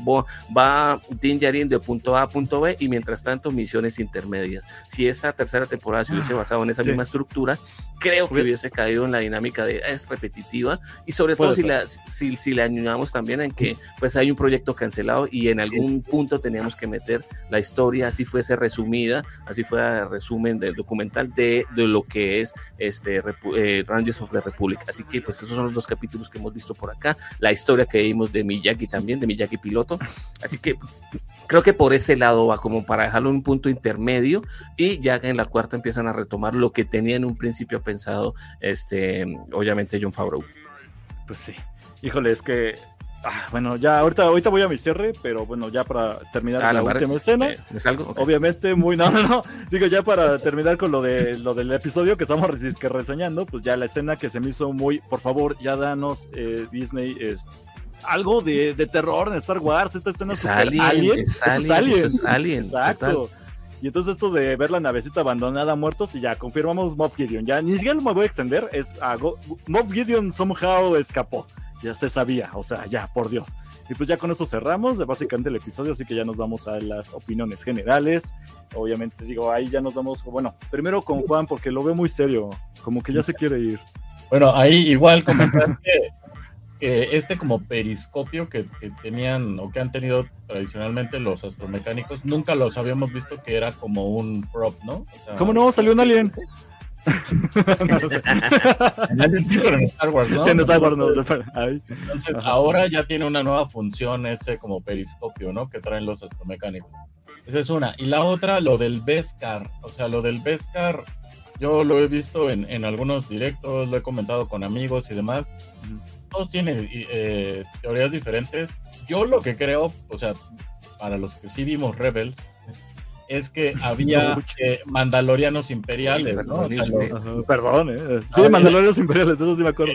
Era la pedrada para Cosner, pero... Sí, sí, sí. Este, sí los ubico, sí los ubico. Yo vi el, te lo resumo así nomás de las series animadas. Pero, pero, pero, Yo creo que, o sea, mi teoría, mi hipótesis es que los que rescataron a Moff Gideon eran los imperiales, los mandalorianos imperiales, que él tuvo el, el, el sable lo, lo siguen considerando como su, su líder, eh, que eran los de los Saxon, ¿no? Del, del, clan de los, de los Saxon. Y yo sí creo que hay una teoría de eso desde, desde la primera temporada, desde que salió y, abrió este, la TIE Fighter con el, con el sable, que él es un, que él es un, este, un mandaloriano. Yo sí creo que Moff Gideon fue mandaloriano o es mandaloriano que lo que lo quienes lo rescataron fueron unos mandalorianos imperiales. Suena muy plausible. Yo, yo no tengo ninguna referencia porque todavía no vi Rebels para que lo vuelvas a recalcar, Juan, para que me vuelvas a dejar en ridículo aquí frente al público y al invitado. Pero sí, o sea, mira, lo dices, suena posible. Toño es aquí el experto en series animadas. ¿Estás de acuerdo con esa afirmación o tienes alguna otra disposición de comentario? No, justamente es lo que estaba pensando de que pudo haber sido rescatado. Dos, bueno, opción A, opción B. O fue rescatado por mandalorianos leales, como dijo este Juan, que eran um, mandalorianos imperiales, que los hubo. o, lo, o lo secuestraron mandalorianos, pues para ellos mismos ajusticiarlo después de lo que le hizo su planeta que esa podría ser otra posibilidad. O sea, no tanto rescatarlo porque para salvarlo, sino para ellos mismos matarlo, porque ya ves que en la serie que no voy a mencionar, que no te gusta, que... ya, dilo, ya dilo. que Paz Isla dice, pues mejor lo hubieras matado, después de todo lo que hizo. Mm, de que, de qué queda, queda. Y pues y la opinión más tranquila y más humilde con la que siempre coincido, que es de Amay, ¿tú qué opinas de todo esto? ¿Te vale pues, brillo? No, no, o sea, la verdad es que creo, estoy muy de acuerdo con Juan, o sea, se me hace muy lógico, aunque ahorita la, posibilidad que pone Toño en la mesa pues no está tan alocada tampoco, porque sí, o sea, hay un punto donde o sea, ni que se puede, ¿no? Pero, por ejemplo, al principio, en el resumen de, del capítulo anterior y de como de otros, justo pasan cuando le, le quita el, el sable, ¿no? El sable negro. Entonces también en esa parte creo que va más hacia, hacia los pues los imperiales, no sé, o sea, también me da como más esa impresión hacia los mandalorianos imperiales, pero pues, es un Bembos, quién sabe, la neta. Yo digo que todos se equivocan y fue Celasius B, pero ahí lo dejo sobre la mesa. digo, si vamos a empezar a sacar teorías, pues yo pongo la mía, ¿no? y otro geek, ¿cómo vamos con todo esto? ¿Estás de acuerdo con las opciones serias o con que fue Celasius B? Tú dime.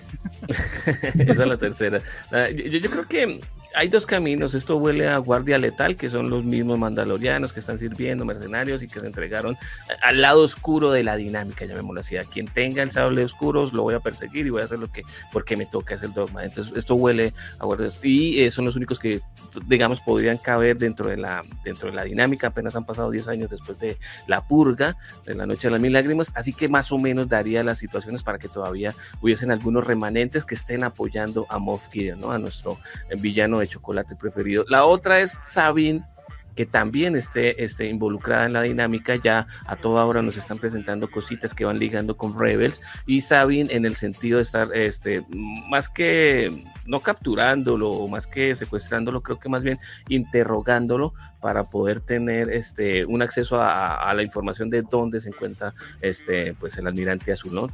Eh, creo que esas como las dos teorías que, a, mí me, me, me, llama muchísimo la atención, eh, sobre todo porque hemos visto y todavía nos hace falta ver de dónde saca, sabemos que puede ser obviamente este Troll o puede ser el mismo este eh, el mismo Moff Gideon, que esté detrás de este escuadrón que eh, fue y bombardeó la casa de, de, de el castillo, ¿no? Entonces, eh, eran demasiado, era un escuadrón demasiado grande como para decir que era algo aleatorio que suena más a que ah, esté detrás de todo eso el almirante, Que, que, esté detrás de todo esto el almirante, así que me suena más a que Sabine esté detrás de ello, buscando, siguiendo la, dinámica de, encontrar a, a para dar con el paradero de, de Ezra. Así sería la manera en que van también conectando con todo eso que quiere crear el, el universo para ya de una vez ir extendiendo la alfombra para lo que se viene con Ahsoka, ¿no? Entonces, pueden ser esas dos dinámicas, creo que tiene muchísimo más sentido, em, pero bueno, falta ver qué pasa. Ah, capaz que detrás de todo esto está, como les decía en un principio, em, y esto queda grabado, ¿no? R5 está detrás de todo eso. Se sabe, ¿no? Sí, ya se, ya se en plan así cerrado al... sí, sí. Acá, gracias que nos llegó el chat al fan club Star Wars Uruguay, que les mando un abrazote, me encanta eh, lo que hacen allá hasta Uruguay. Y dice que entran al live y me encuentro con que cosas no vio Rebels. Yo, como siempre, haciendo vergüenzas aquí. Qué ironía. Sí, digo, tampoco voy a ser un hipócrita, no voy a fingir ni pretender ser lo que no soy. Se dice no pasa nada, que ya nos saludando en el chat, que eso ya me extrañaba que no lo habían hecho en esa emisión, pero qué bueno que se saludan. Y Fan Club Star Wars nos pone teniendo series dirigidas por Filoni, Fabro, hay que ver Rebels y Clone Wars, ya que paramos a ¿qué? ya que, que vamos a ver algunas cosas que tienen que ver con esa Ahí vale de nuevo el regaño. Ya me está, mira, el otro geek se ha mantenido reservado en sus comentarios de estarme regañando que yo no vi las series. Juan me lo echa en cara todos los días. Oh, y lo de las series también. Ah, y lo de las series también. Este. No, pero te avientas un te lo resumo y ya. Pues mira, me juzgan. A, a, a la única que, me apoya aquí. Toño me juzga en silencio, mira. Aquí tal vez las referencias sean como, como sutiles. Alguien que no las haya visto puede entender, pero para Ahsoka va a ser Continuación directa de Rebels, ¿no? Total, las filtraciones, está el mural, eh, la confirmación de personajes, los únicos que están por fuera, ya lo vimos, el que está allí, y obviamente pues no nos van a mostrar a Ezra, pero pues ya está todo servido. Nos falta es el almirante azul, eh, em, y ya, y está, y está completo Rebels eh, ya para ver la, la 5. Ah, o la 4. No, falta que revivan a Kaina, ¿no? ah, sí. es más, que abra la serie ya de una vez con Ahsoka, pero con su manto blanco y el báculo. No, ah, a Keina tal vez no lo revivan, pero es probable que lo veamos en un, en un flash. Ay Dios, ay Dios, no. Eh, en, en modo azulito, ¿no? De la fuerza. Volvió en forma de fichas. La orden volvió en forma de fichas. hemos visto flashback. No, necesitamos más Jar Jar. Jar Jar mamado en, en flashbacks, güey. Pero bueno, aquí Star Wars Uruguay nos pregunta que se llaman los de los directores. Sí, sí nos tuvimos un buen rato de eso de los directores. Hasta Juan se adelantó, dijo, no, yo ahorita voy a hablar de eso. Ahorita. Correo de que se nos pone, yo creo que es un poco obvio que se trata de Throne, muy a mi pesar. Ya vimos que Morgan es, es la temporada 2, que trae una lanza de Beskar y era su subordinada. Ah, sí, cierto, yo se me olvidado de, Doña China con, con Beskar. Sí, y, hay que, la pregunta es directa: ¿dónde está Throne? Mira, y hay que dedicar al menos tiempo a ver TikTok o Reels de Rebels, como dice Star Wars Uruguay, completamente de acuerdo. Ya con tu permiso continúo, precisamente. y pues creo que ya con eso ya vamos cerrando. Este, opiniones finales que quisieran dar, así muy rápidamente. Si quieren empezamos con, con otro geek. Este, algo que quieras ver a futuro, ya con eso estás satisfecho, ya te da igual, ¿cómo lo vemos? No, creo que la dinámica siempre ha sido esa parte. Sí, eh, entonces eh, nos preocupa sobre todo la manera en que vaya a cerrar, no porque no creo que vayan a cerrarlo de manera apresurada. De hecho, nos queda el capítulo de Bryce, Trasero Divino, Dallas Howard y obviamente repite Rifa Molligua nuevamente con 7 y 8. Así cierra como se abrió. El primero fue de Rick también. Este es de Peter Ramsey, que básicamente pues, es un ilustrador de DreamWorks y que después se volvió director de películas animadas y eh, su mayor carta, su mayor carta de presentación, eh, la hoja de vida brilla, pero por estar, eh, por mentiras, por Spider-Man, por Spider-Man. Entonces, Into Spider-Verse, que para qué más tiene un Oscar, tú no, maldita sea de simple, así de simple. Y eh, creo que esta dinámica... perdón, han fallado los directores en Star Wars, yo nomás lo vuelvo a poner. Sí, Deborah Chow es imperdonable. ¿Qué hiciste el presupuesto, maldita? No conoce los estabilizadores de cámara. Ok, pero eso es tema de otro debate, lo, vemos después. Eh, sí, Deborah Chow nos, nos, quedó en deuda, maldita. Ok, ¿qué le hiciste a mi muchacha? Volviendo, volviendo, volviendo un poquito a esto. Eh, yo creo que es la parte en que pueden cerrar de una manera eh, para darle esa continuidad, pero no creo que va a ser una historia cerradita, no creo que alcancen a llegar de, manera acertada. Creo que estos tres capítulos que quedan, sobre todo cuando le dan a Bryce Dallas Howard, siempre se le, dan los capítulos como más sentimentales, más, de, de, tratado, que esta chica sí merece hace rato una película, denle una película en vez de estar trayendo a, sí, obviamente, ¿para qué van a traer a, que cancelen todas las películas? Cancelen todas las películas, o me vas a decir que van a una película Taika Waititi, no, maldita, dense la, Thor estuvo bien culera, pero divertida. Bien pendeja estuvo. Si es el Thor, sí, mentira, si es el Taika, si es el Taika de Jojo Rabbit, bienvenido, pero si es el Taika de Ragnarok o, de, por favor, la Phantom vete a la, no, no, no, no, así no. Denle más bien una serie a Bryce Howard y pues ya, olvidemos lo que hicieron con Deborah Vale. Lo que sí pienso es que de pronto no va a ser tan cerrada y solo quedan tres capítulos. Eh, supongo que van a tener esa misma, esa misma extensión de tiempo, cuarenta y tantos, eh, en real unos 40 minutos de, de, de, lo que es capítulo. Queda buen tiempo para contar este cierre y, que definitivamente revelen el, villano que está detrás de, porque lo han demorado, para mi parecer, para mi gusto, mucho. Eh, espero que lo suelten en este último tercio de capítulos, que así debería ser y ya, yo creo que muy conectados con lo que vaya a venirse más bien a Soca y sabemos que este, este fue, terminó siendo un proyecto que piensa eh, John Favreau, conteniendo en cuenta obviamente que se iba a tener, sí, presente eh, Rangers of the Republic y que le tocó encapsular, así como vimos también ese sándwich en libro de Boba Fett, que fue lo único que salvó la serie, maldita sea, y donde Boba Fett brilla, pero por su ausencia, porque nunca estuvo en ese capítulo. Y aquí sí va a estar presente, digamos, esa dinámica que va a ser una conexión. Siento que esta serie, eh, esta, esta temporada, perdón, es más tipo puente, no para relleno, para nada, sino para presentar otras historias aledañas, porque no olvidemos que todo este proyecto está estructurado no solo porque este John Favreau ahí, sino la productora también está ah, de manera general, la coordinadora de todo este proyecto, para que se cierre en un mega evento de todas estas series. Todavía falta mucho para eso, pero creo que van siendo ese tipo de, de alusiones para que nos vayamos conectando. Entonces, esta serie, esta temporada, perdón, es más de puente, no creo que vaya a contar una historia tan cerrada y tal vez culmina con, no sé, una historia, mentiras, una aparición tipo Thanos, tipo, eh, eh, tipo postcrédito, algo así con un cierre que te va a dejar eh, punzante o, llega este almirante azul y lo vemos de espaldas, no sé, algo así como con esa dinámica sin, sin ser tan expresa y que quede todo en, punta para que pues eh, primero que todo, eh, quedemos expectantes. Dos, mal, tiremos maldiciones por tener que esperar otros dos años para ver la cuarta temporada. Y muy conectados con lo que se venga con Azoka. Creo que esa es la, la dinámica que se trazaron para esta temporada. O la producción de Disney se va a ir al carajo antes de que todo eso se cumpla y entonces le va a pasar lo mismo a Star Wars que le está pasando a ah, Marvel, pero lo dejo ahí. Y siempre el pirata no murió y eh, ahora es personal. Ajá. Y entonces, a ver, Amai, yo sé que tú quieres ver más machete en Star Wars no es el burro. Entonces, vas a Mike, ¿cuáles son tus opiniones a futuro de cómo va esto? ¿Va a cerrar bien? Nos quedan tres episodios, así que tú dime. Yo también creo que, así como el otro geek lo dice, o sea, tal cual nos van a dejar con el suspenso. Ahorita tengo la teoría personal de que se van a centrar en Mandalore y que van a ir contra el. Ay, se me olvidó el mitosaurio. El mitosaurio. este, entonces, creo que esa es mi, mi, gran teoría. Por lo menos van a abarcar unos dos capítulos con el mitosaurio para ya, o sea, una vez resuelto eso, el último va a quedar así como en suspenso de, de la siguiente batalla, pero eso va a ser hasta la sí. O sea, hasta, la temporada 8 y así, ¿no? Ya puede, puede. Ok. Tú, Toño, tú yo sé que tú eres más reservado, más tranquilo, eres más serio al respecto. Danos tu opinión sincera y, y de oro. Eh, me está gustando cómo se está manejando la temporada. Y la verdad, pues no tengo idea de qué va a pasar ahora en los siguientes capítulos, pero pues eso me emociona. Así que vamos a ver qué va a pasar y creo que el, cómo han desarrollado los personajes hasta ahorita ha ido muy bien.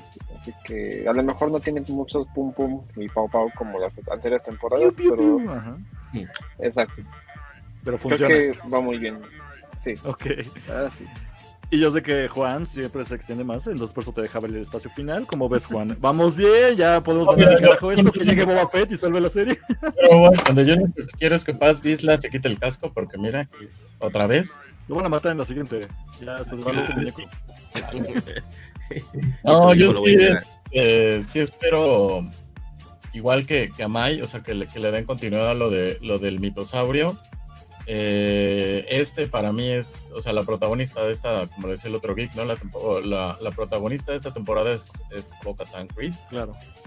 Eh, pero me ha gustado mucho cómo eh, Din Djarin y Grogu han sido como el hilo conductor, aunque no han sido tan protagónicos como, como en la primera temporada, ¿no?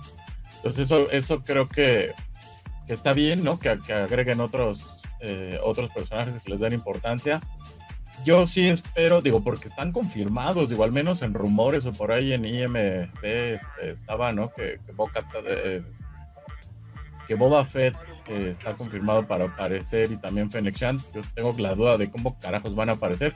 Y si quiero ver, tengo mucha, mucho morbo de ver a Christopher Lloyd, tampoco ha aparecido. Está confirmado, ¿no? El, este, doctor Emmett Brown acá en El Mandaloriano. Entonces, ya tápenlo, ya está viejito. ¡Santa ciencia! Cuídenlo, no manches, no, no es para estarse en serio. Y, imaginen, eh, con las teorías más, imaginen que él le tocara abrir así como el mundo entre mundos, ¿no? Así, el, el, güey de volver al futuro nos lleva para allá. no, ya está muy drogado eso.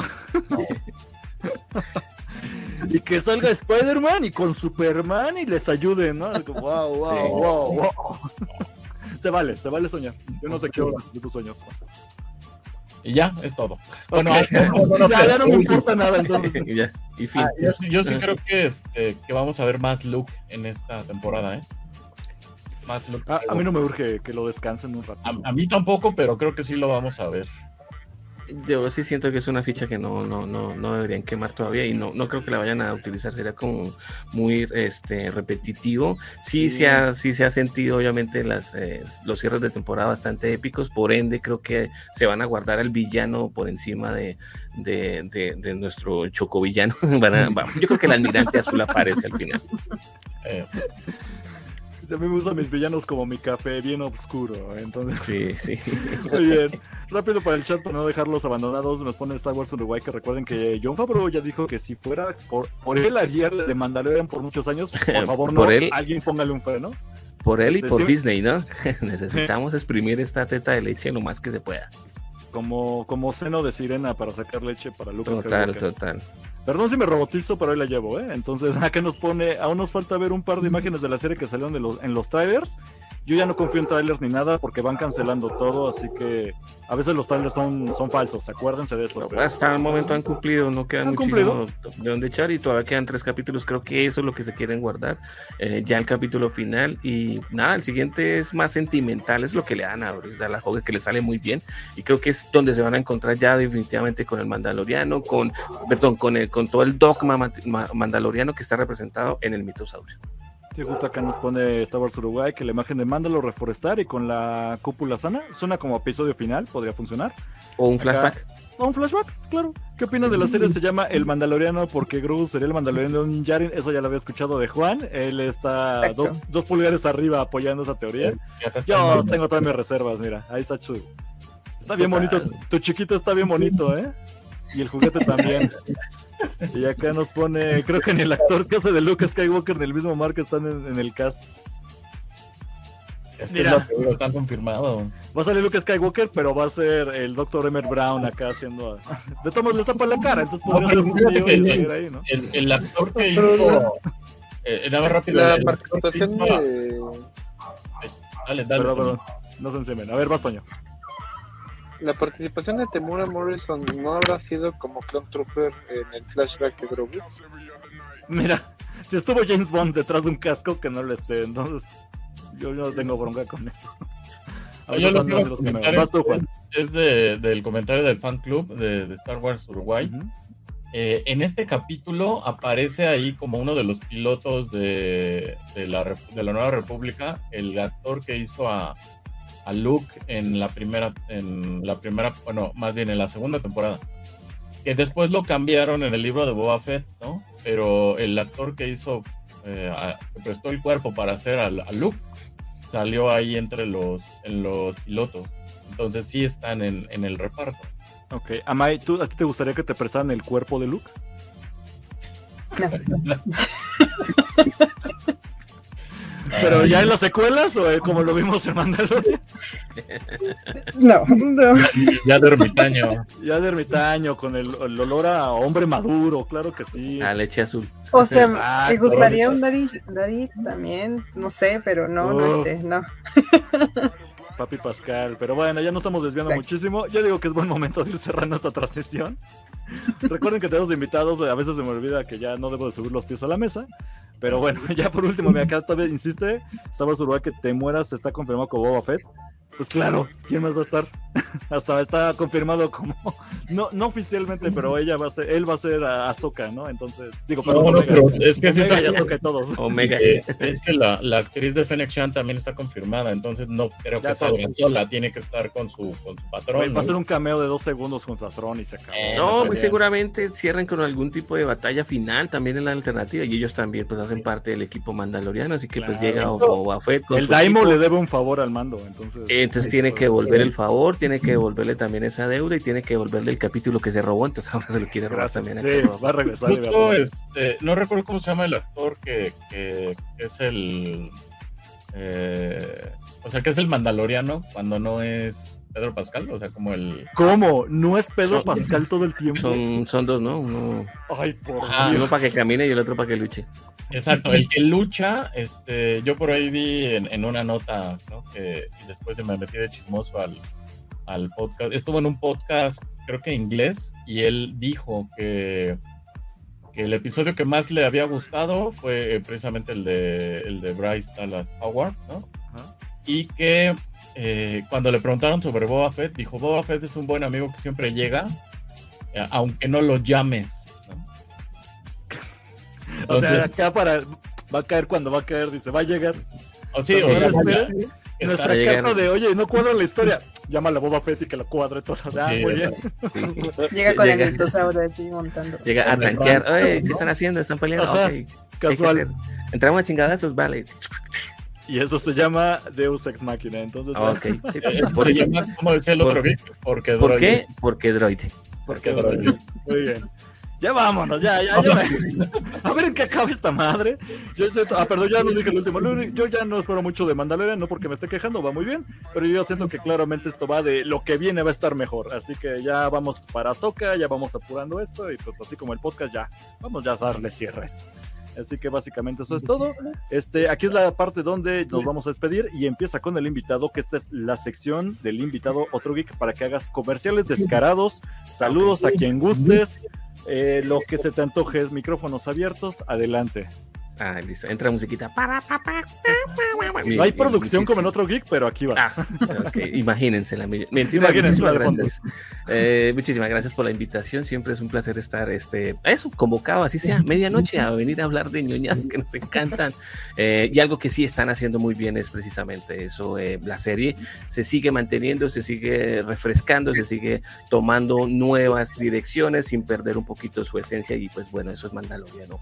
Nos quedan los últimos tres capítulos capítulos, el último tercio. Em, así que bueno, esperemos, esperemos lo mejor, porque como decía aquí Cosner, em, lo único que puede pasar es que se ponga todavía mejor, es lo, lo, lo, que mejor podemos esperar. Eh, mientras tanto, yo también los espero en las demás redes sociales, así como ustedes tienen sus gustos, yo tengo los míos, y eso es lo que en definitiva a todos nos hace geeks. Y yo pues soy otro como ustedes, el otro geek. Así me consiguen en redes sociales, arroba el otro geek. Estamos siempre ahí conectadísimos con todo lo que esté pasando en cómics, en streaming y obviamente en el mundo del cine. Los espero en todos los perfiles, a excepción, por ejemplo, de Twitter, donde ya había otro geek, entonces el otro geek 2, pero bueno, es lo único que hay que hacer. El resto los espero también por el canal de YouTube.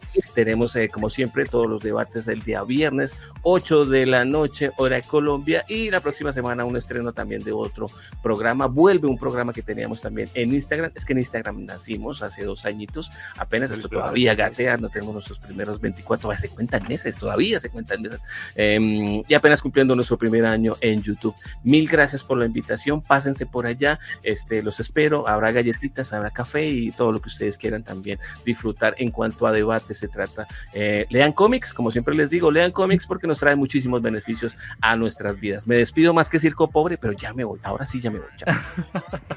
Perfecto, no, al contrario, un gustazo, al fin que te repito, ya se cumplió la invitación, esperemos ser la primera de muchas. claro, pues, dinámica. Cuando gustas, vamos otros 14 meses, no pasa nada. Parecen los 14 meses de renta de don Ramón.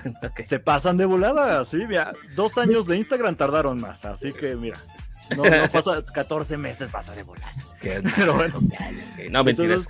es un placer, un placer, de verdad que ahora sí, la parte seria, muchísimas gracias por invitarme y, y nada, amigo, amigo, siempre es un placer. Llámenme cuando quieran, que van a cambiar un bombillo, que vamos a hablar de lo que sea. Hágale, hágale, ahí estoy yo. Y ya, por favor, ven a México, te invitamos unos tacos y ahí vas a encontrar figuras baratas aquí directamente con Juan Lopeza que te va a dirigir ahí a los mejores plásticos de calidad para que vengas y gastes completamente tu dinero y ya no puedas regresar. Maldita sea, quedó empeñado ya. Solo tengo dos riñones, ¿qué pasa? y ya para dejarle ahorita al final. Sí, También se trafican intestinos, o sea, no te preocupes. De todo, ahí yo ya no me voy a meter en esas ah, Mejor mándame las figuras. Sí. Ahorita vamos rápido entonces con mi compañero Toño. Si gustas decir algún mensaje coloquial aquí a la audiencia, prometemos ya hablar más de Bad Batch para la, próxima semana. No, pues nada más darle muchas gracias a todos por participar y a todos los que nos están escuchando. Y pues nada más pedirles que nos sigan en nuestras redes sociales y que nos sigan en Spotify. Precisamente, rápidamente ahí le damos, recuerden, arroba Imperio Galáctico Podcast en Facebook, Instagram, TikTok, en Twitter y tuvimos el mismo problema que el otro geek, que tuvimos que cambiar el nombre, así que nos encuentran como Imp Galáctico Pod por cuestiones de Twitter. Pero ahí nos pueden seguir, todavía no tenemos OnlyFans ni con ninguna cuestión como de Discord y eso, porque no tenemos tanto presupuesto para poner a alguien ahí. Pero síganos en redes sociales. Nos falta la dinámica donde felicitamos a los que nos van agregando, porque lo hemos tenido pausado, ahorita no nos han agregado tanto. ¿Quieren que ya digamos sus nombres? Por favor, agréguenos más seguido para que ya sea una lista larga y la podemos hacer de una solo jalón. Recuerden en YouTube, como Imperio Galáctico Podcast, estamos en video en Spotify y en YouTube para que nos puedan ir a ver. Y pues el podcast sale como cuatro o cinco días después de que lo vean en vivo, por eso le damos el espacio YouTube. Y al final ya vamos aquí con Destructores de la Galaxia, que yo sé que tienen comerciales, por eso los dejé al final, para que no se sientan tan mal. Empezamos con Amaray, si, si quieres ahí dejar algún comentario o redes sociales para que te sigan. Pues nada, que mañana tenemos programa especial, estamos muy felices porque viene el gran invitado Pepe Vilchis, vamos a estar en la sección hablando de, entonces Pepe Vilchis nos va a acompañar el día de mañana. Igual si tienen algunas preguntas, si todavía no nos siguen, estamos como Destructores de la Galaxia, todo junto en minúsculas en todas las redes sociales, nos encuentran. Y pues nada, no sé, Juan, ¿quieres agregar algo? Sí, nada más que Pepe Vilchis ha prestado su voz a un montón de personajes, ¿no? A Sean de Andrómeda, es la voz de Loki, en Star Wars ha sido la voz de Luke Skywalker ahora en, El Mandaloriano y en el libro de Boba Fett. Tiene N cantidad de personajes, entonces va a estar ahí platicando y cotorreando con nosotros mañana.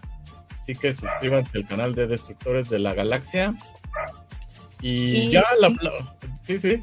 Perdón, perdón, antes de que se me olvide, la dinámica de vecino también de la semana pasada que estuve regalando, entonces van a haber regalos de la semana pasada, los ganadores, también ahí hay cosas que vamos a estar regalando, entonces ya es de eso se encargará Tocino mañana. Prometemos presionarlo para que entregue más rápido los regalos y ya. Perfecto. Entonces recuerden que seguimos con esa dinámica. En la próxima semana, si no ven el programa en Imperio Galáctico es porque estamos en el canal de Destructores de la Galaxia. Ya pasó varias veces. Nos van a ver allá. Perdón, me distrajo ahí el, muñeco del otro geek. Sí, la eh, próxima semana es el, la revisión del sexto capítulo en Destructores de la Galaxia, crossover con Imperio Galáctico. Ajá, episodio pues, 117 de Imperio Galáctico. Eh, ¿Revelamos tus invitados o todavía no? ¿El número qué, viste? 100, ah, 100 más 17. Ah, Para que no me, no me digan albur ni doble Sí, la próxima semana vamos a tener de invitados a Wolfie y a Juliana. Directamente desde Argentina. Entonces, yes, ahí la llevamos con los invitados poco a poco. Estamos intentando abarcar lo más que se pueda, pero ya no estamos alargando mucho en la despedida. Ah, pero yo también tengo otro comercial. El, domingo con los compis de Mandalor Express vamos a estar de invitados el Tocino y yo, entonces para que sigan el programa ahí con los compis. Excelente, saludos allá a los de Texas. Así es. Para que se hagan. Y ya por último, para no dejar sus chats al final, nos dejaron acá Star Wars Uruguay, que hasta, hasta ahora creo que Pedro Pascal nos acercó a los estudios a grabar físicamente hablando, lo cual me rompe el corazón. Este, corredor que se les dejo, les dejo un buen like, gente. Nos vemos a la próxima. Por supuesto, vayan también a su eh, canal, amigo aquí, salud, creador de contenido. nos pone el otro geek. Esperamos tenerte alguno de nuestros fanboy, fanboys go live, así que ahí va la invitación directamente al otro geek para que hagan ahí Uruguay, Colombia. Genial, genial. Claro que sí. Perfecto. Eh, correviso de Babu. ya están acá. Cosner. Ok, sí. Hay un poco ah, de eso, puedes regresarte para escucharlo. Faltó el, el babo de Amai que tenía tiempo para practicarlo y Y con eso vamos a cerrar. Déjate pongo en pantalla individual y con eso ya nos vamos a despedir. Con el babu freak de. Ya, güey, eso no se hace aquí, gente. Ay, qué penosa. Y hasta apagó el micrófono. Qué débil. Qué debilidad. Bueno, con esa demuestra de cobardía nos retiramos. Gracias nuevamente otro geek por haberte tenido por acá. Y pues vayan a su canal, vayan al canal de todo el mundo. Y pues nos escuchamos la próxima semana en el canal de Destructores de la Galaxia. Que no se les olvide, compren plásticos. Es el mensaje que deje el otro geek. Cuídense y hasta la próxima. Chao, chao, chao. This is the way. Bye. This is the way. Este podcast fue producido por Eric Fillmore, arroba Cosner.